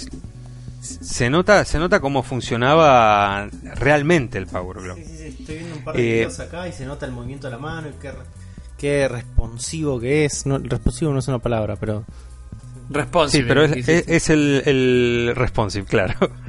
Es así, es así. Era un dispositivo adelantado a su época y al que hoy le debemos prácticamente la realidad virtual. Fue el primer dispositivo de realidad virtual antes de los cascos. Sí. O sea, toda la tecnología de tracking, de head tracking y de motion tracking y todas Claro. esas cosas se la debemos al Power Glove, evidentemente. Qué irónico y, y cuán relatable es el hecho de que, por ejemplo, el PlayStation VR está sufriendo algo bastante parecido ahora. Pues parece que no lo compró nadie. Y también todo lo que se puede jugar son demos. Más allá de experiencias muy cortitas como el Batman, que sí es un full game, pero que si querés lo terminás en 20 minutos de reloj. Es como que cuando hacen estos saltos tecnológicos, no se, se enfocan tanto en el salto tecnológico que se olvidan de hacerle el, el colchón de juegos, que es lo que tiene que amortiguar semejante hardware. Totalmente. Bueno, hace poco John Carmack dijo eh, que ahora es uno de los desarrolladores de lo que Pensé que ibas a decir John Carpenter y digo, ¿qué carajo tiene que opinar No. este tipo? No, es John Carmack. Dijo que hay que aprovechar el efecto novedad del VR antes de que se acabe. Claro. Porque eh, hoy sí, como pasó con el Power Glove, eh, es una super novedad. Lo mostraban en las películas. El- el- la película El Wizard, esta de famosa que es famosa por usar un Power Glove, porque si no nadie la, la Es recordaría. famosa porque le dan al rubio Lucas, que era el gozo, le dan el Power Glove y él dice, It's so bad. Yo sé que Nardone la ama, pero esa película también es famosa por ser el advertorial más, más grande, más largo de la historia, porque fue directamente una publicidad de, de Nintendo de dos Vamos horas. a hablar de Una Wizard un segundo. ¿Cómo el nene con autismo sabe que podía usar la flauta cuando era la primera vez que se usaba, eh, que se veía en público el Super Mario 3 y la primera vez que se jugaba? Era- The Power of the Video Games. no, man. el poder del autismo era eso. Claro, claro. Ve más allá. Dif- Sigamos, basta de tangentes. Bueno, eh, el tema, eh, la idea era esa básicamente, aprovechar el momento en que algo es importante para la conciencia colectiva Claro. y soportarlo con software, soportarlo con ideas para que pueda seguir extendiéndose en el tiempo, porque eh, llegó demasiado tarde el juego que iba a ser del Power Glove algo útil. Y lo mismo puede llegar a pasar con la realidad virtual actual. Qué, qué- ay, qué panorama triste, boludo. Sí. Eh, La tiramos en realidad para atrás. es historia, es, es, es, habría que aprender de la historia para y escucharlo a John Carmack sobre Sí. todo para, para no repetir lo mismo, para que no, no pasen lo Que mismo. algo bien habrá hecho John Carmack para estar en la posición de decir esto. Sí, hizo tú. Hizo, hizo Doom. Eh, bueno, finalmente el, el último dato que me queda de todo esto, que no sabía, no tenía ni idea, y que supongo que de- algunos deben ser hasta muy de colección, es que había dos versiones del Power Glove, una para adultos mira. y otra para nenes. Una para grandes tema y otra de para chicos. Sí, sí, sí. Mira. de tamaño. Y no existen Power Gloves para zurdos. El que dice que tiene uno para zurdos Está mintiendo.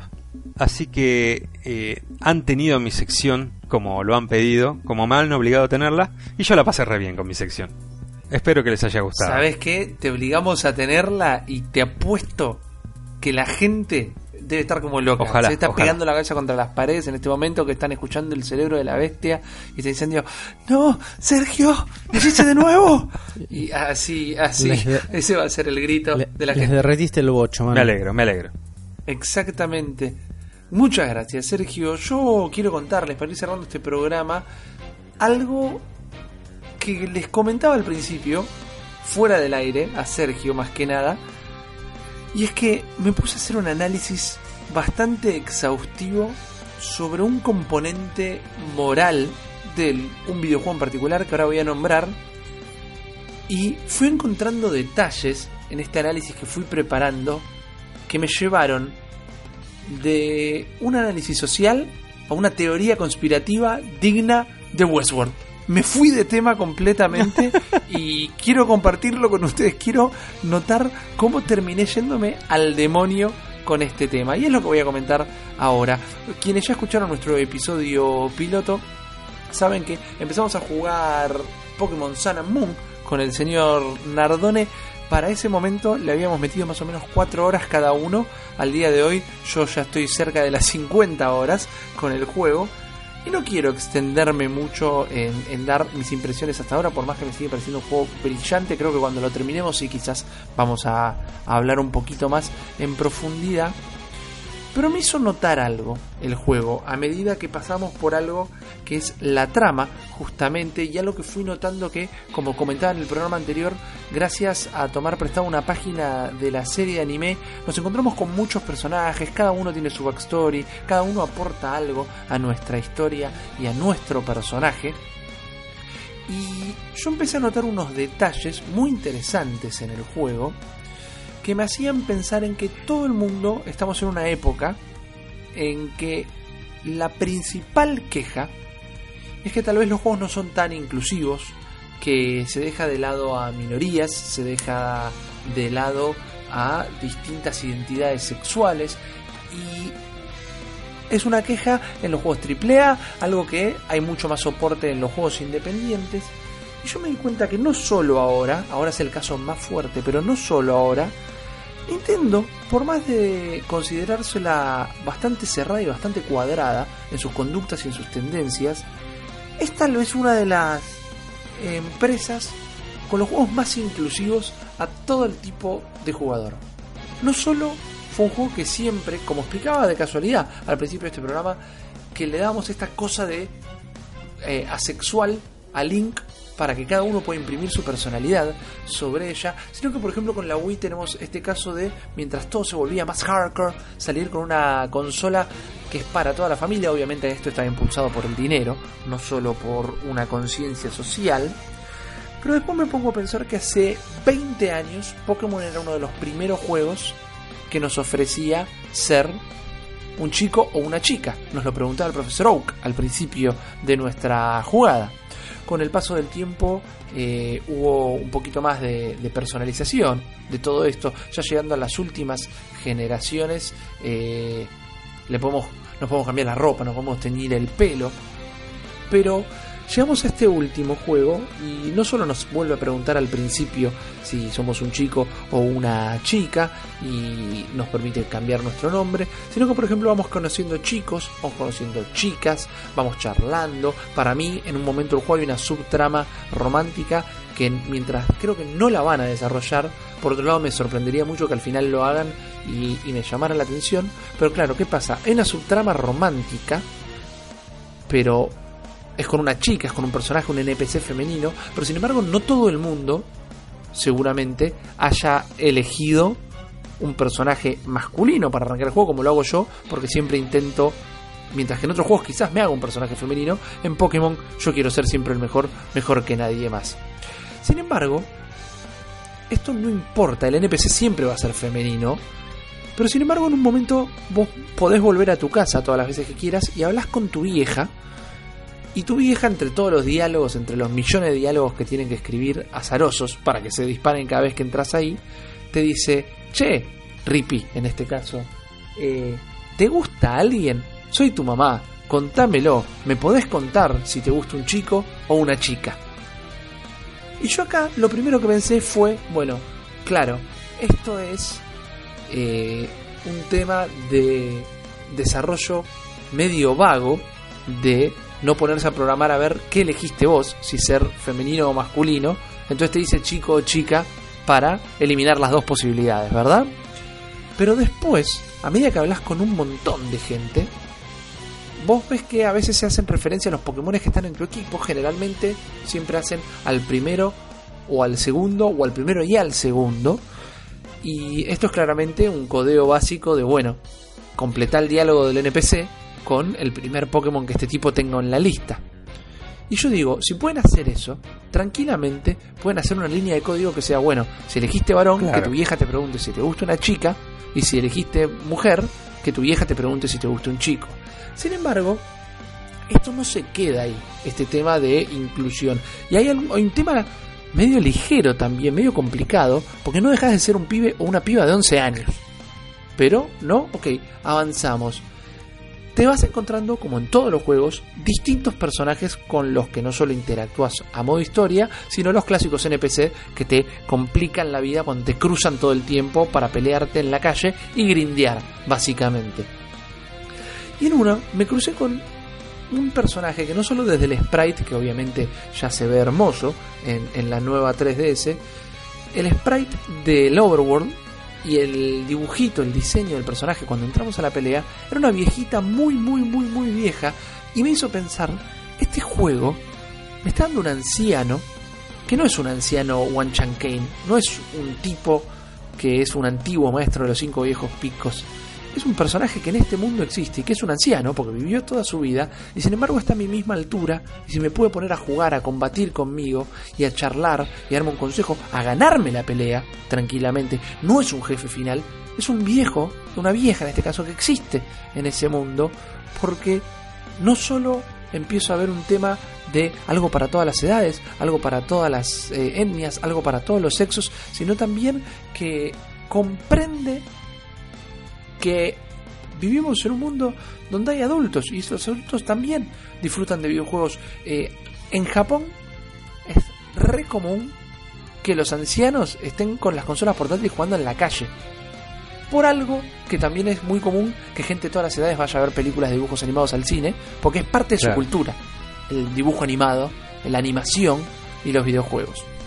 Entonces yo decía, hay tantas quejas de que los videojuegos no son inclusivos y nosotros siempre tuvimos un juego de la compañía menos pensada y ahora más que nunca que te demuestra que es un título para todo el mundo, grandes, chicos, cualquier identidad sexual, cualquier mambo que tengan, deportista, porque viste que siempre los NPC son el karateca, el nadador, el pescador, el profesor, el nerd, el nene, la nena, el malo, viste, son siempre esas que decís, bueno, hicieron una, una lista de todas las profesiones que existen y lo metieron, pero no, estaba hablando de un Pokémon, es para todo el mundo, absolutamente para todo el mundo. Y ahí, medio como que dije, man, Nintendo es lo más grande del mundo. Y de, de repente, todo se volvió muy ¿Qué oscuro. pasó? ¿Por qué? Porque mi cerebro siguió maquinando y me di cuenta de algo terrible. Cabe aclarar este momento que no terminé el juego, entonces no sé cómo se resuelve la trama, pero hay un personaje que aparece al principio, que es una nena, que tiene un pequeño Pokémon muy raro, que nadie lo conoce, que está todo el tiempo, no sabe pelear, no tiene ataques, y esta nena todo el tiempo lo tiene escondido en un bolsito, porque no quiere que nadie lo secuestre ni le hagan daño a otros Pokémon. A su vez, esta nena no tiene ni padre ni madre, y el profesor de este juego, la versión local de Alola del profesor Oak, la adoptó junto con su esposa y le dieron un lugar en su casa, porque esta nena tampoco tiene memoria de su pasado. Ok. ¿Ok? Pokémon Sun and Moon es también el primer juego que incluye unas bestias que te avisa, el juego mismo te avisa que no son Pokémon, no son Pokémon legendarios tampoco, sino que vienen de otra dimensión. Son criaturas que vienen de otra dimensión. Y medio que, a medida que la trama avanza, hay un grupo de gente que está investigando a ver qué son estos cosos. ¿Son extraterrestres? ¿Son de otra dimensión? ¿De dónde vienen? Entonces yo voy atando cabos a todo esto. Y me pongo a ver un día un video acerca de regi- regionalización de videojuegos, como nos contó Nardone hace un rato de Monster Party. Y resulta que en la versión de Pokémon X y Pokémon Y hubo una censura de el traspaso del juego japonés al norteamericano, donde en el juego japonés el personaje en un momento lee que hubo una época donde los Pokémon y los humanos contraían matrimonio. Y vos podés decir tranquilamente, bueno, son los locos estos de, de, de los japoneses, viste, que siempre hacen estas cosas. Inclusive en las regionalizaciones, por ejemplo, y volviendo un paso atrás con cuán inclusivo es mm, Pokémon, hay varios personajes eh, transvestidos en las versiones japonesas. Sí. que cuando lo pasan a Norteamérica eh, dicen Sí, directamente recuerdo, que son mujeres. recuerdo lo- cambian el texto. Claro, bueno. Esto de eh, que se casaban con los Pokémon en Estados Unidos pusieron que compartían que la se mesa. sentaban a comer con directamente. Exactamente. Bueno. Entonces yo sigo atando cabos. Y de repente en Pokémon Sun te aparece uno de estos Pokémon de otra dimensión en un pequeño eventito que vos lamentablemente lo único que puedes hacer es combatir, pero no lo puedes atrapar. Yo dejé la partida sin guardar para pelear una y otra vez, intentar de alguna manera, pero por algo que está por la trama. Como bien nos contaba Nardone en el último episodio, que la trama te pone trabas, no te deja atraparlo. Pero este Pokémon es como una ameba blanca que flota, Sí. que si vos la agarrás y la pones al lado de la nena que aparece sin memoria perdida en el medio de la isla de Alola y con un Pokémon que nadie conoce, tiene exactamente la misma forma. La misma contraforma. Tiene la misma contraforma. Yo, el Pokémon que estoy hablando, se llama UB01. Búsquenlo. Y si ponen Google Imágenes UB01, ya van a encontrar fotos también de este personaje. Estos bichos se llaman ultrabestias. Y ya hay una teoría existiendo de si este personaje, Lily, es una ultrabestia. Ujú. Y acá yo es donde les pateo el tablero, chicos. Porque esto es una elaboración mía, ¿eh? no, no es nada que yo haya leído. Ya solamente buscar V01 ya me aparecen todas las teorías de lo que estás hablando vos en este momento. Ok. O sea, ya me- Hasta directamente, ahí estamos de directa- acuerdo. directamente ahí me, me aparece. Te digo lo que me parece a mí. Yo, Ok, yo no terminé con yo, esto, ¿eh? pero yo decime. avancé bastante más que vos en la aventura. Sí, Estoy yendo a una parte donde ya pasaron un- unas cuantas cosas más de trama. de trama a nivel a nivel plot, ¿no? Ok. Mi suposición de esto es que el- tu, tu teoría por ahora está bastante buena. Es que este bicho va a terminar en la cabeza de alguien. Va a terminar complementando un ser humano. Este, este, esta ultra bestia. Me gusta, la tomo, la conservo, la voy a es analizar. más que una persona, es parece un sombrerito con una peluca. Sí, un casco de realidad virtual. Con una peluca. Bueno, pero yo te voy a contar algo. Yo te voy a contar mi teoría, porque esto veo eh, que, que en algún momento lo pensé, me lo puse a buscar, vi que todo el mundo está pensando esto mismo, pero yo me fui para otro lado. Una queja que yo tengo para los juegos Pokémon es que en las últimas generaciones empezaron a aparecer muchos bichos antropomórficos. Inclusive la última evolución del ítem, el gatito de fuego, el otro día hablábamos que tendría que parecer más un Battlecat y en realidad parece más Leono. Porque está es antropomórfico, Sí, está se de vuelve pie, un luchador de, de lucha de libre lucha libre, mexicana. sí. ponele. Exacto, bueno. Entonces yo até todo esto. Inclusive Lily, que tiene a Cosmo, que es este pequeño Pokémon que se le escapa todo el tiempo.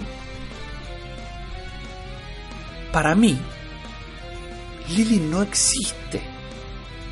Lily es una imagen holográfica generada por Cosmo, que es este bichito que la utiliza para poder comunicarse con los humanos.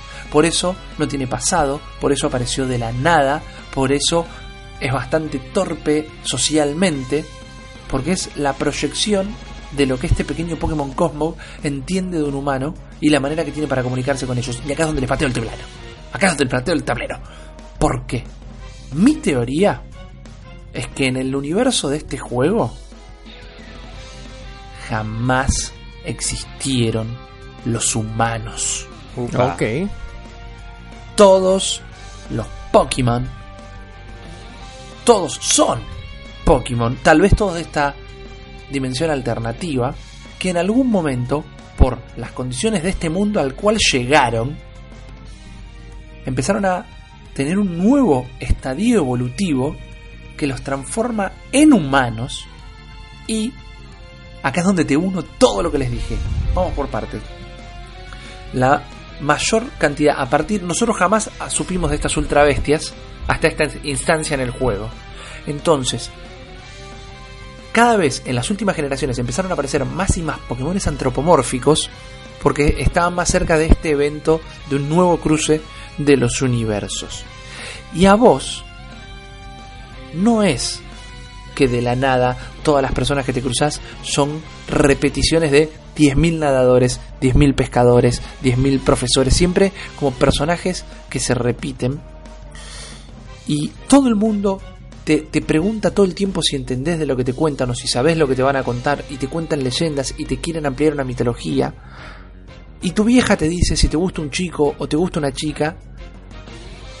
Y ya en uno de los primeros Pokémon, no el primero, pero uno de los primeros, el profesor te pregunta si vos sos un chico o una chica.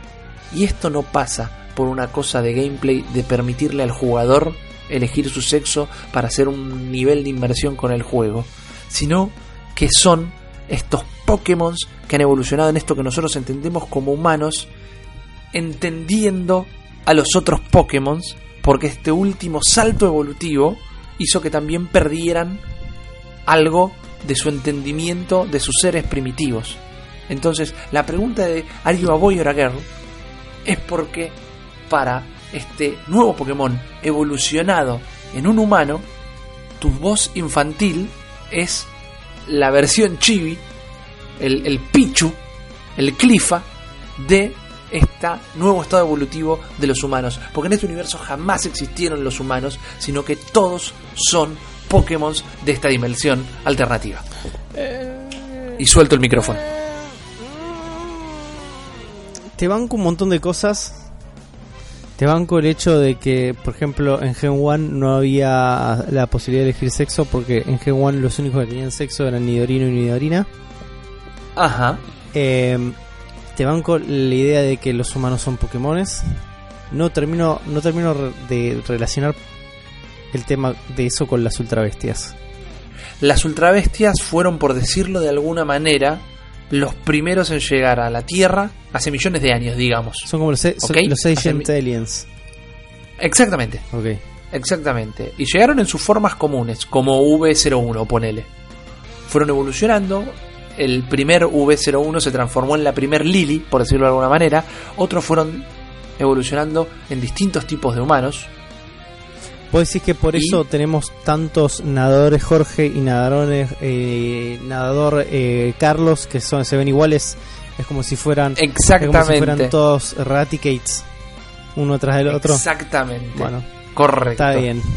Te la banco. Lamentablemente, Rippy, yo estoy un poco más avanzado que vos en el juego y hay muchas de tus interrogantes que en el momento que estoy en el juego sí tienen respuesta y lamentablemente no son las tuyas. Así que eh, Me estás te matando. estoy rematando. Pero Yo la voy a defender. son buenas respuestas también. Ok, bueno, eso es bueno. Porque. Pero no, te, no descargo de maneras, de todo tu teoría. Hay por lo menos en este No. momento un 75% de que tu teoría siga sirviendo en el momento del juego que estoy yo. Salvo que ahora tenemos, Vamos tenemos mucha más datas. Por lo menos yo tengo mucha más data de las cosas que decís que no son tan así. Bueno, pero ¿qué tal si tomo lo que vos me dijiste ahora, que yo no, no lo había considerado en ningún momento? Si son como casquitos.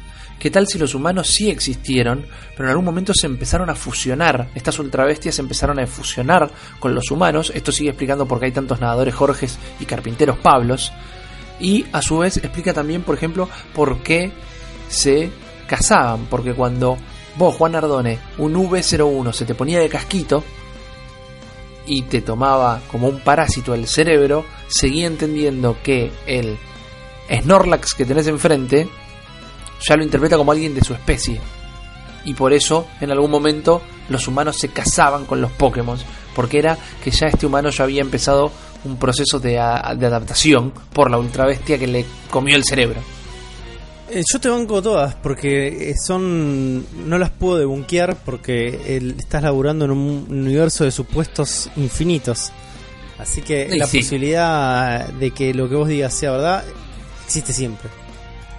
Así que, pero es, Es- total- es- es lo es bueno. totalmente válido y aparte eh, tenés ciertos basamentos que te dan una lógica. Pero veremos, veremos que, que si alguna de tus preguntas las responde el final de Pokémon Sun and Moon. Yo creo que. Primero, yo no creo que yo sea tan inteligente como para elaborar una teoría conspirativa tan interesante. Pero yo creo que. que este juego nos puede abrir un poquito la cabeza a pensar esto de cómo es que viene de otra dimensión, cómo es que en Pokémon empiezan a introducir criaturas que no son Pokémon abiertamente.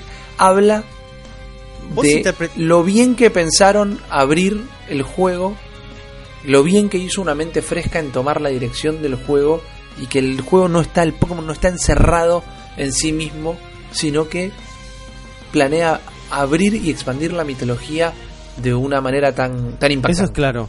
Ahora, para vos las ultrabestias no son Pokémones, pues pueden llegar a ser Pokémones de otra Pero- dimensión y listo. Ok, sí, cuando yo digo, te lo son, banco, son- pero cuando son yo digo- legendarios de otra generación, son los Mewtwo de otra de otro universo. Claro, pero cuando yo digo. Oh, mira, ahí metiste un coso terrible que te lo voy a comentar. Cuando yo digo que no son Pokémones, es porque desde la comunicación del juego está dicho que las ultra bestias no son Pokémon. Desde la página oficial de Pokémon. Las ultra bestias no son Pokémones, dice la comunicación y el marketing del juego. Por eso yo directamente te digo que no. Ahora, tenés un detalle interesante cuando me mencionas a Mewtwo. ¿Por qué? Porque ¿qué pasa si estos bichos que vienen a nuestro universo y empiezan a evolucionar en lo que nosotros entendemos como humanos, en realidad lo que hicieron fue ir creando estas bestias, porque en esta generación ya hay un montón de Pokémon sintéticos, como es Type Null o Código Cero en español, como es Mewtwo y como es eh, Sigarde, por ejemplo, que supuestamente Sigarde en realidad es un Pokémon legendario, pero que en este juego en particular vos lo sumoneás juntando fragmentos de su esencia y poniéndolas en una suerte de USB que como tenés muchos te permite como armarlo como si fuera un Pokémon hecho de Legos. Entonces quizás esto de que sepamos que son sintéticos es que sí, son como criaturas de otra dimensión que todo el tiempo estuvieron creando, manufacturando a los Pokémones y cuando quedaron atrapados en esta dimensión, cuando quedaron sin contacto con su dimensión madre, en algún momento evolucionaron como humanos. Al evolucionar como humanos, perdieron sus capacidades, porque los humanos no tenemos poderes y los Pokémon sí. Y Pokémones como Type Null o como Mewtwo es como algo que les quedó en el código genético de tener que seguir creando criaturas. Te volviste completamente loco, Rippy. La- estiraste hasta el fin del universo. te volviste completamente loco. Eh, eh, caíste en el agujero de conejo, pero de cabeza y te reventaste todos los dientes. Y la estoy pasando re es lo más bien. importante. Es lo más re bien. importante. Así que, no sé, piénsenlo. Vamos a, a- a expandirlo. Eso es la teoría conspirativa de Pokémon que les plantea el cerebro de la bestia. Este nuevo podcast que están escuchando y que en este momento está llegando a su final. Así que antes de despedirnos y darle la posibilidad de despedirles a Gio y a Juan, yo quiero agradecerles por la gran recepción que tuvo el episodio piloto. La verdad que nos, nos, nos hizo mucho bien, nos envalentonó un montón más a que siguiéramos grabando porque teníamos ganas y su buena recepción hizo que tuviéramos muchas más ganas de continuar haciéndolo. Y también quiero agradecer eh, que ya los mencionamos hoy, pero la gente de Bandai Namco, la gente de Bandai Namco del año 2016, no las del 89, vieron el primer episodio, el episodio piloto del Cero de la Bestia dijo, chicos, buenísimo, tomen un juego de 3DS de Nintendo para que revisen. Así que ya con un solo episodio en el aire, ya Nintendo o la gente que tiene acceso a Nintendo empezó a darnos juegos para que podamos seguir haciendo crecer este podcast. Eh, lo que recibimos de la mano de Bandai Namco fue el Dragon Ball Fusions, que es un juego para 3DS que obviamente no tuvimos tiempo todavía de revisar, pero sí vamos a charlar un poquito para el próximo episodio. Así que gracias por darnos este esta catapulta de iniciativa para continuar con este nuevo proyecto que es El Cerebro de la Bestia. Ahora sí, les doy la mano al señor Sergio González para que haga lo que tenga que hacer con su cierre. Eh, yo también ah, quiero agradecerle a toda la gente que nos banca desde el episodio cero, desde este piloto que lanzamos hoy mismo, que estamos grabando esto. La verdad que la respuesta fue genial, no para de, crecer en views y en, en escuchas eh, todo el material que pusimos. Y me pone muy contento, me pone muy contento que haya hecho feliz a un montón de gente. Y ojalá esto siga creciendo. Muchas gracias a la gente de Bandai Namco. Eh, vamos a hacer todo lo posible para eh, comentar al detalle el juego. Y vamos a seguir creciendo, vamos a seguir desarrollando. Y voy a seguir poniéndole ganas a mi sección que me gustó. Lamentablemente me gustó, así que la voy a tener que seguir haciendo. Me parece perfecto. Me encanta ese amor-odio que Sí, te tenés a siempre, vos mismo. es fascinante. Juan Ardone. Eh, bueno, gente, muchas gracias por escucharnos. Muchas gracias por bancarse estas casi dos horas de nosotros hablando de cosas que nos gustan a nosotros y probablemente le gusten a ustedes también. Así que también estoy muy contento del recibimiento de la gente hacia este nuevo proyecto. Y que los quiero, los quiero mucho. Bueno, nosotros también te queremos a vos, queremos a la gente y también queremos seguir hablando de todo esto que nos gusta, seguir hablando de Nintendo, seguir inventando secciones y seguir volviéndolos locos. Por ahora, lo último tengo para decirlos el día de hoy es que esto fue el cerebro de la bestia.